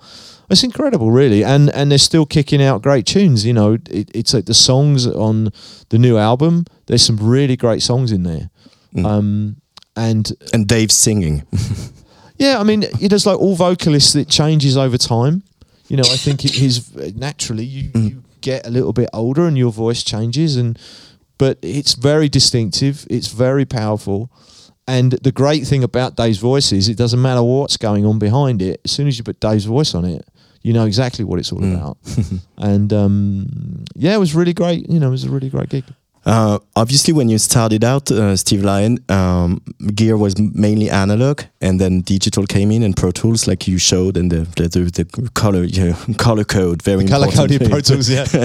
very important. Uh, how? Uh, what does the the changes to your job uh, inspire you when you look back on it? Uh, is it you know easier to be a sound engineer today? Is it what are the new challenges? I, I, I think it's always a, a, a, a developing and and you have to change your the, the technical side. Obviously the actual physical recording um, from analog to digital is quite different and what you have to appreciate technically is is different. Um, you don't get a response from digital when you load it with signal. With analog you do. So you have to you compensate that by loading the signal before it hits Pro Tools. So you put it through nice bits of gear and you distort it, or you do what you want to it, which you did back in the day. But you had you had a different response from from analog. But it, it, it you know there are great things about the digital world and recording in Pro Tools, like you know today where the band were jamming with you know the the session with a band called Suzerain that I, that I demonstrated and then I'm allowed to kind of pick the bits that I like, which is kind of a bit like sampling, and then move it around and gradually goes, guys. I think from what you played, this is this could be a song. This there's a track in here, and so the bass riff and the guitar riff stayed the same. The drum loop stayed pretty much the same, and then you know the vocal melody, as I demonstrated today, started out with one thing and then it it changed. Um, but it, again, the reason I demonstrated that was is was was to show the fact that you know you don't get it all your own way, and sometimes you know it's not my record at the end of the day, it's their record. So if if you you can try and persuade them that your idea is a good one, but sometimes if they want to change it, and as Tom did on that, change the vocal line, and that's the way it is. Thank you so much, Steve Lyon, for taking Welcome. the time Thank to speak with us. Alma Rota, on rappelle que le, bah, j'imagine que leur série Le sur Dépêche est toujours est disponible. toujours disponible sur le site de le Rolling site Rolling Stone. Voilà. Merci beaucoup d'être venu Merci dans le vous studio de de Tsugi Radio. On va se faire une petite plongée, un petit coup de, de Dépêche Mode et vraiment tendez l'oreille pour écouter. euh, voilà, c'est quand même une leçon de mix. I Feel You, Dépêche Mode, Songs of Faith and Devotion sur la Tsugi Radio en direct du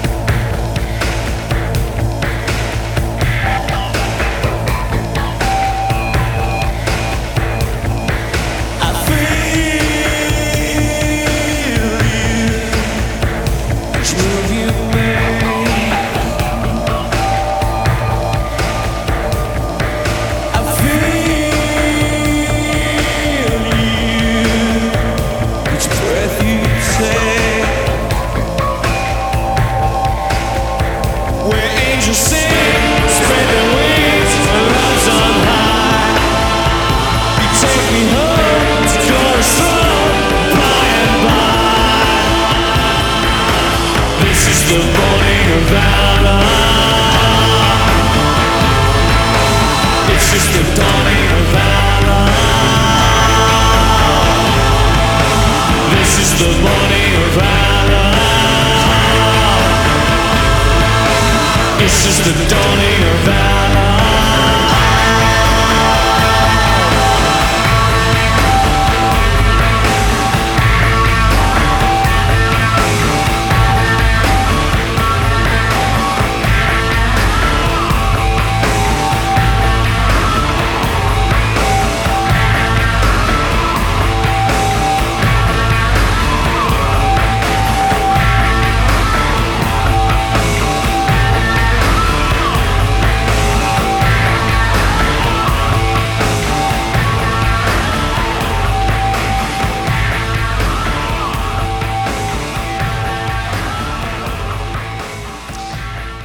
Dépêche Mode sur la Tsugi Radio. Ça n'arrive pas si souvent que ça, euh, Geoffroy Oh, Majot. hein. oh, quand même. non, non, mais c'est vrai. Euh, il faudrait inviter plus souvent Patrice Bardot à l'antenne, je pense. euh, pour que... Ou Dépêche Mode. Ou Dépêche Mode. ouais, oui, ils sont en mars à Paris, à l'Accor Arena. Peut-être Ouais, qu'on va Deux dates de- en plus, on va peut-être les caler entre 3 et 4. Ouais, on va peut-être essayer de les attraper. Allez, d'accord, un petit jazz de Two of Us avec Dépêche Mode. En attendant, on accueille les deux derniers invités de ce direct ici au Palais des Festivals de Cannes. D'abord Nadine Verna, qui est la directrice du PAM, c'est le pôle de coopération des acteurs de la filière musicale en région sud et Corse. Salut Nadine. Bonjour, Bienvenue enchanté. sur Tsuga Radio. Je suis Merci. content qu'on se parle avec Bah un ouais. micro euh, depuis le temps qu'on se connaît. Et puis euh, Jean, je te laisse nous présenter ton, ton voisin. Oui, mon voisin de table qui s'appelle Le Môme. Euh, Greg, en l'occurrence, est-ce qu'on a le droit de dire ton vrai prénom? Oui, bien sûr. Voilà, très bien. Qui est un, un niçois, donc un, un gars du, du 06 qui va jouer demain, a priori, pas très loin, euh, dans le palais des festivals. Enfin, on espère quand même, parce que moi qui ai tout changé. euh, dans, euh, Ah non, c'est ça, c'est ça, t'es bien euh, renseigné. Dans la salle des ambassadeurs, en l'occurrence. au salon des- ambassadeurs. attention. Excusez-moi. Alors, euh, Jean, présente-nous un petit peu euh, le travail et la musique du môme. Alors, avant de présenter, euh, je veux d'abord te poser une question parce qu'on est tous les deux des enfants de la région. Euh, moi, je suis pas très très loin, et il y a un truc quand même qui me qui me qui me, qui me- qui me chatouille parce que moi, je suis parti d'ici. J'ai quitté un peu ça parce que musicalement, j'ai trouvé pas forcément mon compte. J'avais pas trop d'inspiration. J'avais pas l'impression d'avoir une scène dans, dans le sud, tu vois. Je voyais des trucs qui se passaient à Caen, je voyais des trucs qui se passaient à Rennes, je voyais des trucs qui se passaient à Lyon, et je trouvais qu'ici c'était pas pas pas pas, moins fort, mais en tout cas un peu moins, a moins de de, de de, peut-être euh, sudiste, PACA. Euh, je me demande si c'est une chose que tu retrouves aussi toi ou pas du tout. Bah, disons que euh, nous, on a la chance et la malchance d'avoir le soleil en fait. Ouais, c'est ça. Tu Voilà, vois on est d'accord. Donc euh, dès qu'il tombe Voilà. deux gouttes de pluie, c'est dur de mobiliser des gens. Nous, on a la chance euh, d'avoir un d'avoir un bon public. Il s'en fout quoi. Il pleut des trombes, il, il vient. Après, c'est sûr qu'en termes de en termes de scène, c'est peut-être pas ce qu'il y a de plus de plus riche en France, mais je pense que depuis plusieurs années, euh, les réseaux s'activent, il y a des gens qui se bougent pour faire bouger les choses et, et j'ai vraiment l'impression qu'on va arriver dans un âge d'or euh, de la culture, euh, dans le 06 en tout cas. Alors c'est vrai qu'on le dit souvent, Nadine, que voilà, dès qu'il pleut trois gouttes, les, les, Ouais. les gens du Sud, les Marseillais viennent pas au festival alors qu'ils ont acheté leur place.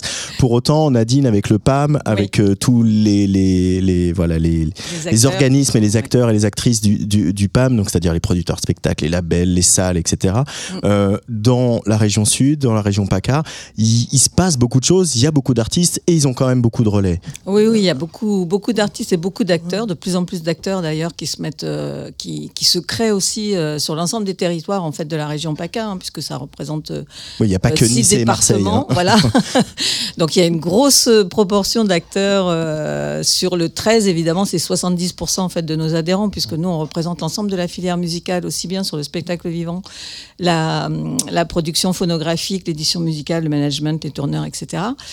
Et euh, donc 143 adhérents maintenant euh, à la filière. Nous, on en soutien à ces acteurs-là et donc euh, forcément on soutient aussi aux artistes qui défendent, voilà, donc que ce soit des producteurs de spectacles, des prods phono, etc. Et effectivement, il y a, quand même, on est une terre de festival, on a quand même quelques salles dans la région assez intéressantes, on a beaucoup de programmation. On a beaucoup de tournées qui passent par là et on a beaucoup euh, de, de- de petits producteurs aussi qui accompagnent des jeunes talents maintenant, euh, de- des, des artistes émergents euh, sur la région et euh, qu'on commence quand même à, à faire pas mal bouger, non seulement en région, mais aussi hors région par rapport aux, aux actions qu'on mène aussi sur des, euh, sur des événements un peu prescripteurs comme peuvent l'être le Printemps de Bourges ou le Mama ou les bars en trans, etc., où on fait un peu sortir de la région aussi les jeunes talents. quoi. Jean Fromageau. Euh, ouais, moi je me demandais pourquoi est-ce que tu, vous dites qu'il y a 70% qui sont recentrés un peu sur le Ouais. département 13. Euh, du coup, moi j'ai du 83, donc. euh, Oui, oui, tout à fait. C'est pour ça que j'ai ce, ce- ce discours-là, Ouais, parce que je sais qu'à un moment donné, on est là, on voit, on- il n'y a pas grand-chose à Villecroze, il n'y a pas grand-chose à Salerne, enfin Ouais, ouais, voilà. Et du coup, comment ça s'explique ça? Que Bah, il y a des- il y a- dans, ce- dans cette région PACA, dans Bah, je crois que ça s'explique par les grandes villes, Marseille, Aix, euh, où effectivement, après, il y a aussi euh, les collectivités, les institutions euh, qui permettent d'être plus proches aussi des acteurs. Et puis que les grandes villes, c'est aussi des endroits un peu plus bouillonnants où on s'installe plus facilement, je pense, hein, par rapport aux producteurs ou, ou aux lieux de diff, etc. Et effectivement, nous aussi, une des grandes batailles en fait du PAM, c'est d'arriver à essaimer sur l'ensemble du territoire Mmh. et de faire en sorte que des, des, des sociétés ou des entreprises se créent effectivement dans le 06, dans le 84, dans le 04, dans le 05. Enfin, c'est un peu plus compliqué toujours. Mais, euh, mais en tout cas, il y, a, euh, y a quand même euh, pas mal de, de, de, choses qui émergent aussi dans ces départements-là. Mais c'est toujours plus compliqué, effectivement, d'avoir des soutiens par ces départements-là parce qu'ils sont, ils sont moins, moins forts financièrement, évidemment. Mais euh, donc, évidemment, ça se concentre beaucoup plus sur le 13. Mais euh, nous, ce qu'on aimerait vraiment, c'est qu'il y ait des nouvelles productions, des tournées, qui se, des tourneurs qui se mettent en place euh, dans ces départements-là. Enfin, des activités qui, se, qui, se, qui, qui prennent part euh, sur ces territoires-là. Quoi. Merci. Donc toi, euh, le môme, tu viens du 06 de Nice, si je ne dis pas de bêtises. Exactement. C'était. euh, est-ce que tu peux nous parler un peu de ton, ton projet? Euh, Déjà, pourquoi Peut-être euh, on t'a posé la question mille fois, mais pourquoi est-ce que tu t'appelles le môme en l'occurrence? Euh, et non pas le pitchoun a priori Non mais je... et, et peut-être que comment tu l'as vécu toi ton ton ton enfance dans la région? Est-ce que tu vois comment est-ce que qu'est-ce qui t'a nourri là-dedans dans une grande ville? Peut-être plus proche de la nature que quand tu habites quand même sur Paname. Enfin, on peut sûr. quand même le dire, c'est t'as pas un énorme RER à prendre pour euh, avoir un, brin- de verdure. C'est ça. Ben, déjà, le môme, euh, euh, c'est presque pas moi qui ai, choisi ce blaze. En fait, euh, à l'époque, quand je commençais à rapper, euh, je me suis retrouvé dans, un bar qui s'appelait euh, l'Annexe. Et puis bon, c'était les années lycée. Et, du coup, bah, forcément, mes amis avaient appris que voilà, je commençais à rapper. Alors, ils m'ont demandé de, rapper quelque chose là, a cappella devant eux. Et il y avait quelqu'un à la fenêtre et un, un mec de 40 balais qui avait une tête avec des cicatrices et tout. Enfin, il avait vraiment euh, la gueule de, du, rappeur euh, des années 80, tu vois. Et, euh, et du coup, ben, je rappe mon truc a cappella, je fais, je fais pas gaffe qu'il est là et, et il me regarde comme ça. Et, et à ce moment-là, sa, sa femme rentre dans la cour et il lui dit bah, Tu vois, chérie, euh, le môme là, il viendra plus souvent à la maison. Et en fait, ce mec-là, c'est un rappeur euh, incroyable qui est, qui est pas connu comme beaucoup d'artistes, mais, euh, mais c'est lui qui m'a un petit peu fait ma, ma culture hip-hop. Donc, gros big up à Thomas. Je crois que faire un big up sur Tsugi, c'est stylé quand même. Et, euh, et puis après, avec le temps, je me suis donné un petit peu ma définition. J'ai compris qu'en fait, si je m'étais appelé le môme, euh, c'était peut-être justement par rapport à cet enfant intérieur que, j'ai et qu'on a tous en nous. quoi. Et, euh, finalement, c'est bête, mais je me dis que si demain, à 40 ans, je continue à rapper, bah, mon blaze en fait prendra encore plus de sens parce que je pense que être un môme, c'est surtout à, à l'intérieur. Donc mon blaze, il vient de là. T'avais, euh, j'ai regardé une de tes, une de tes in- inter- interviews que tu as fait la sortie de ton EP, euh, où tu racontais justement que tu avais un peu une peur de ne pas réussir à, à mettre quelque chose d'assez euh, vrai dans tes morceaux, et notamment dans tes clips. Et du coup, tu as loupé ça avec euh, une anecdote assez rigolote, comme quoi ton père euh, avait, euh, ou toujours d'ailleurs cette manie peut-être, de, de poser un caméscope euh, pendant que vous mangiez, et qu'il y a, tu as des heures de rush en VHS Ouais, de tes vrai. repas, et que tu as claqué comme ça euh, ces moments de, de vie. C'est c'est vraiment un truc. Donc là, tu as la chance d'avoir quand même des heures de rush de ta famille euh, quand tu étais gamin. Euh, donc ça, c'est un truc qui est quand même assez rare. Mais euh, du coup, c'est quoi la next step de ça? Quand tu arrives à, à remettre ça dans tes, dans tes, dans tes clips, c'est quoi le, le Graal Genre des micros qui traînent dans les chambres, ou dans- peut-être pas, mais dans les salons ou des trucs comme ça Non, mais c'est vrai que dans, dans mon dernier EP qui s'appelle Premier mot, Mhm. j'ai vraiment eu euh, l'impression de, de comment dirais-je, de, bah, de dire tout simplement mes premiers mots, comme si finalement les projets que j'avais fait avant, euh, mon tout premier EP, ça avait été euh, ma conception, on va dire embryonnaire, si on devait euh, euh, comparer ça à un accouchement. Euh, mon deuxième EP, c'était justement bah, euh, mon, mon- mon développement, puis mon, mon album, c'était c'était ma naissance. Donc aujourd'hui, c'est logique que, que ce soit mes premiers mots. Et c'est vrai que mon père, quand j'étais petit, on parle de- du siècle dernier, quoi. Peut-être que ceux qui nous écoutent, ils connaissent pas, mais c'était l'époque des VHS, des cassettes. Et, et c'est vrai que mon père, voilà, filmait tout ce qui, tout ce qui bougeait, quoi. Et, et du coup, bah, en écrivant mon, mon EP, je, par hasard, je suis tombé euh, dans, sur un carton euh, chez mes parents où il y avait beaucoup de, beaucoup de VHS. Et, euh, et c'est vrai qu'on avait commencé à tourner ce clip. Je trouvais qu'il voilà, il était cool, mais il manquait peut-être euh, quelque chose de, de vrai et d'authentique. Et je me suis dit, bah, pff, allez, on va, on va tout montrer, quoi. Euh, Nadine Vernal, di- directrice du, du PAM, on est en direct du, du Midem Plus. Et voilà, je disais, un- le Midem, c'est un événement qui est né en 67, Ouais. qui a disparu, qui Ouais. renaît depuis pour la deuxième année. Euh, Qu'est-ce que ça représente pour toi, euh, dont le cœur de l'action, c'est de voilà de mettre en avant des projets artistiques, des groupes, etc. Ouais. Ce Midem et surtout sa renaissance? Bah, sa renaissance, euh, enfin moi j'ai bien connu les années précédentes du Midem, donc euh, où effectivement on apportait euh, pas mal d'acteurs sur des stands, etc. Enfin voilà, c'était la grande époque en fait de, de- de- de- du disque aussi, hein, voilà, et on sait après effectivement comment ça s'est passé. Mais euh, donc moi je reviens là, c'est la première année effectivement sur ce nouveau Midem euh, Plus, et effectivement on s'aperçoit qu'on n'est plus du tout dans le même euh, champ de fonctionnement en fait euh, pour la musique enregistrée notamment. Et donc du coup effectivement il faut se réapproprier un nouveau Midem, il faut se réapproprier euh, bah, des nouvelles façons aussi de diffuser, de produire la musique, etc. Et des nouveaux acteurs qui arrivent aussi, euh, et des nouvelles façons de faire avec l'IA, avec le net, enfin beaucoup de plateformes, beaucoup de beaucoup de start-up. euh, voilà, donc on n'est vraiment plus du tout dans le même euh, monde, j'ai l'impression. Enfin, voilà, enfin, y a, voilà, il faut vraiment se réapproprier une autre façon de faire. Et je pense que là, on est vraiment dans le, enfin, pour moi, ce midem-là, c'est vraiment le changement et on est au cœur du changement, quoi. Donc, comment on se réapproprie un nouveau midem par rapport à ça?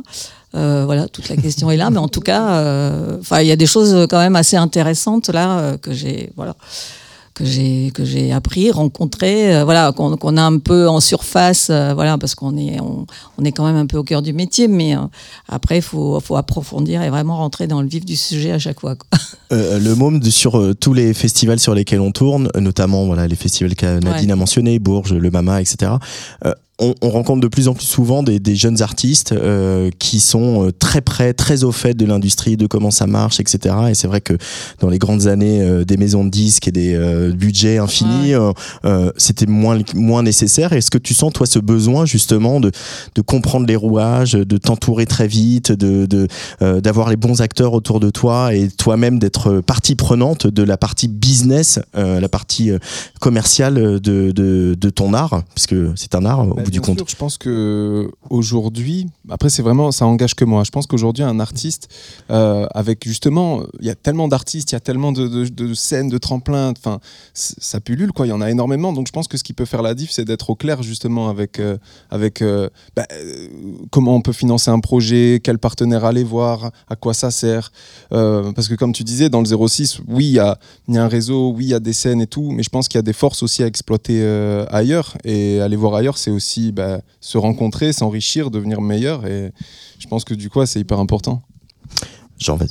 Euh, oui, je- ah, j'ai oublié ma question. Alors non, bah. C'était- non, c'est fou. ça. C'était une question sur euh, sur ce que tu viens de. Ah oui, voilà, c'est ça. Euh, on parlait donc de- le nouveau Midem, Midem plus, mais avec des intervenants quand même qui auraient pu être là dans le Midem d'avant. Enfin, je- parce que attends, je- Oui, je ça, bah, oui, parce oui, que oui. Joachim Garraud, Jean-Michel Jarre, Oui, Steve Lyon qu'on a vu tout à l'heure, c'est quand même des, des figures qui sont euh, pas finalement euh, euh, celles de la entre guillemets la nouvelle génération. Et ça n'a aucune condescendance sur ce que je dis, mais c'est juste que c'est des gens qui sont là depuis très longtemps. Je sais pas ce que Oui, ça- bien sûr.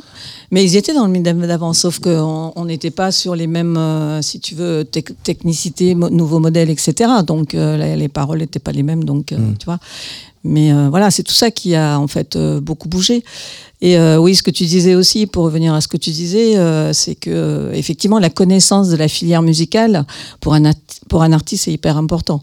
Ah, en revanche, moi, ce que je dis toujours, il faut faire gaffe aussi à pas se, se, se, se- se- euh, Enfin, voilà, avoir la connaissance de la filière des contrats, etc. Mais avoir vraiment des entourages, des, un, un entourage des partenaires autour qui fassent le boulot pour toi, quoi. Ça, c'est c'est, euh, c'est essentiel pour moi. Euh, Nadine, donc le, un des rôles du PAM, c'est aussi d'être l'antenne euh, régionale des, des Inuits du Printemps de Bourges, un festival qu'on qu'on connaît bien. Et euh, petit clin d'œil pour finir, parce que l'heure tourne, euh, ce soir, euh, sur la scène euh, euh, du Grand Auditorium du Palais des Festivals, Oui. euh, il y a deux Marseillais, Ouais, vrai. Francescoli Ouais. et French 79. Ouais. On a vu, euh, toi comme moi, euh, ces projets euh, grandir. Grandir, Euh, évoluer, ouais. French euh, et Kid Francescoli font des tournées internationales, sont demandés partout. Et c'est pas seulement grâce à TikTok. Non. Euh, et Bah, ça, c'est ça, la, la directrice du PAM que tu es, euh, Ouais. tout ça doit, même si voilà, tu es un des, un- un une des bonnes fées qui s'est penchée euh, sur leur parcours, mais il y en a beaucoup, beaucoup d'autres. non, ça fait plaisir, ça aussi, de voir des artistes de la région qui Bah, vont aussi loin. Oui, oui, ça fait plaisir, d'autant plus que ça fait plaisir parce que, en fait, ce sont des artistes qui ont été euh, suivis euh, bah, pour Kid Francescoli sur les Inuits, aussi sur des tremplins, etc. à l'é- à l'époque, euh, voilà, qui ont après ont été suivis par des producteurs en région, qui ont été après euh, pris par des tourneurs, etc. Donc c'est c'est vraiment tout ça qui fait qu'à un moment donné, quand on arrive à se trouver au bon endroit avec des bons partenaires et qu'on et, et- et qu'on a envie aussi de d'étudier son projet avec un partenaire. Voilà, parce que bien souvent, euh, enfin moi je le vois aussi avec euh, des groupes euh, que, que, que des salles accompagnent ou que d'autres accompagnent, etc. Avoir une bonne direction artistique aussi ou de se dire laisse-moi un peu me pencher sur ton projet et te dire où on peut aller avec ce projet-là. Il faut pas avoir peur pour un artiste aussi de se faire conseiller et de se dire ah oui peut-être que là il a raison, sans vouloir euh, dénaturer un projet ou quoi que ce soit. Mais euh, voilà, moi c'est pour ça que je dis que les métiers, quand on a vraiment des bons acteurs autour d'un projet, il faut vraiment euh, bien s'entourer et savoir entendre des choses sans dénaturer ce qu'on a envie de faire, bien évidemment. Mais c'est tout ça qui fait qu'à un moment donné, le parcours d'un artiste, ben, il bouge quoi. Jean, tu as choisi un titre de Le Môme, du Môme. Oui, effectivement, je Il va falloir qu'on on se le mette en bouche un petit Voilà. peu. J'ai choisi Rocky. Voilà, est-ce que tu veux en parler un petit peu avant de qu'on l'écoute? Bah, euh, Rocky, c'est vraiment un morceau euh, qui fait euh, partie de mon univers. Quand je dis que dans mon EP, j'ai voulu tout mettre, c'est pas forcément être sincère dans, le propos, mais surtout dans la véracité de, tout ce que je suis au fond de moi. Je, pense que je suis un, clown et, mon but aussi, c'est de, faire kiffer les gens, que sur scène, quand on en voit, ils s'amusent, ils passent un, bon moment et aussi des fois de les, de les cueillir avec de l'émotion. Et ça, c'est une facette de moi qui aime bien foutre bordel. Quoi. Donc sur scène euh, demain euh, au salon des ambassadeurs et euh, le 23 février à Aix-en-Provence? Oui, on Au fait la première ouais. partie de, de MC Solar, c'est c'est un rêve de gosse, quoi. c'est incroyable. Merci Assis beaucoup. sur cette très belle salle de Sismic. Merci beaucoup Nadine Verna, merci, le môme. Et on écoute le môme sur Atsugi Radio, Rocky. Avec Parade demain. Avec, Avec Parade, effectivement. Parade. Plus j'avance vers la ligne d'arrivée, plus je vois tous ces lâches saliver. Mes rimes sont téléguidées. Si t'as les armes, faut que t'aies les idées ou faut que t'aies les billets. Ils achètent les streams, donc c'est pas mérité. Faut que leur célébrité, tout est prémédité. J'ai vu des groupes se briser pour des banalités. Ils veulent nous diviser, nous porter l'œil pour un passage télé. Ils sont déçus, donc réconfortez-les. Je fais des singles qui vont casser des gueules. Je fais des classiques qui vont casser ta clique. Pas le temps d'attendre de me disperser. Y a des places à prendre, on va vite percer. Je ne vise personne, mon âme n'est pas à vendre et c'est ma liberté. Je suis fidèle à la route que j'ai envie de tracer. Crois pas qu'on ne fait que passer, on est bon qu'à ça. J'ai touché la prod et j'ai tout cassé. Je vais changer la donne comme les diamants de Bocassa. Vous voulez que je baisse les bras, que je baisse les armes à la Benzema Vous voulez que je baisse la garde, que je reste chez moi, faut que je baisse les nerfs Toujours à la page, jamais déçu. On n'est que la rage de nos blessures. Moi je suis jamais seul dans mon vaisseau. Ils font leur vaisselle dans mes WC. J'ai la rage car la vie fait pas de cadeau. De quoi devenir parano. C'est dommage, manger ça dans la peau. Je vous laisse une part du gâteau. Je passe la plupart de mon temps à torturer ma plume dans le labo. Personne prendra le large si mes potes ne sont pas dans le bateau. J'ai pas changé depuis bruit qui court. Toujours les mêmes thèmes termes, mais tout a changé depuis bruit qui court.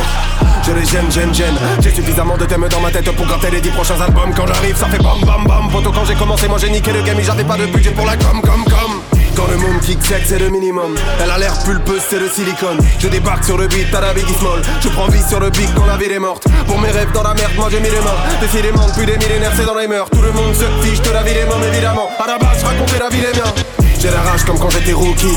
Depuis je gagne comme si j'étais rookie. J'ai les vrais, les jaloux et les groupies. Comme Aya dans le side, y'a les bookies. Ne pleure pas, c'était juste un ego trip. T'as déjà vu mon groupe dans les gros titres. Rien à foutre de tes gossips. Mais moi bien les miens aussi. Ensuite on négocie. Le môme. Je fais des classiques qui vont casser des gueules. Comme si j'étais rookie. Quand j'arrive, ça fait bam bam bam bam. Ils sont déçus. Crois pas qu'on ne fait que passer, on est bon gars. Casser des gueules. Casser des gueules.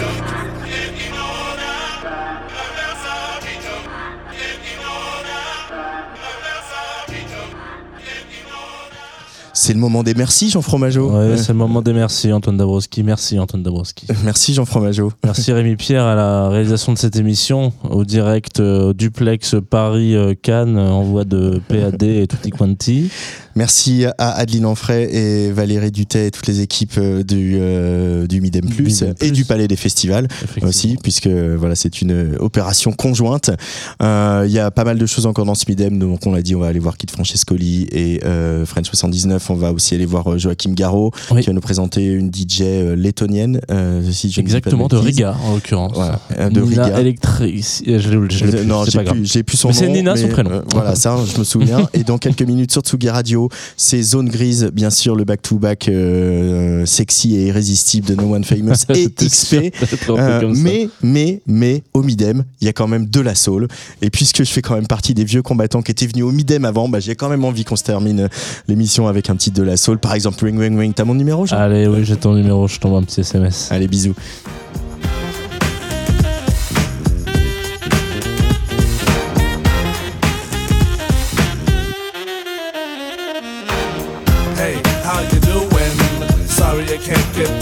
Why don't you leave your name and your number, and I'll get back to you. Hey, how are you doing?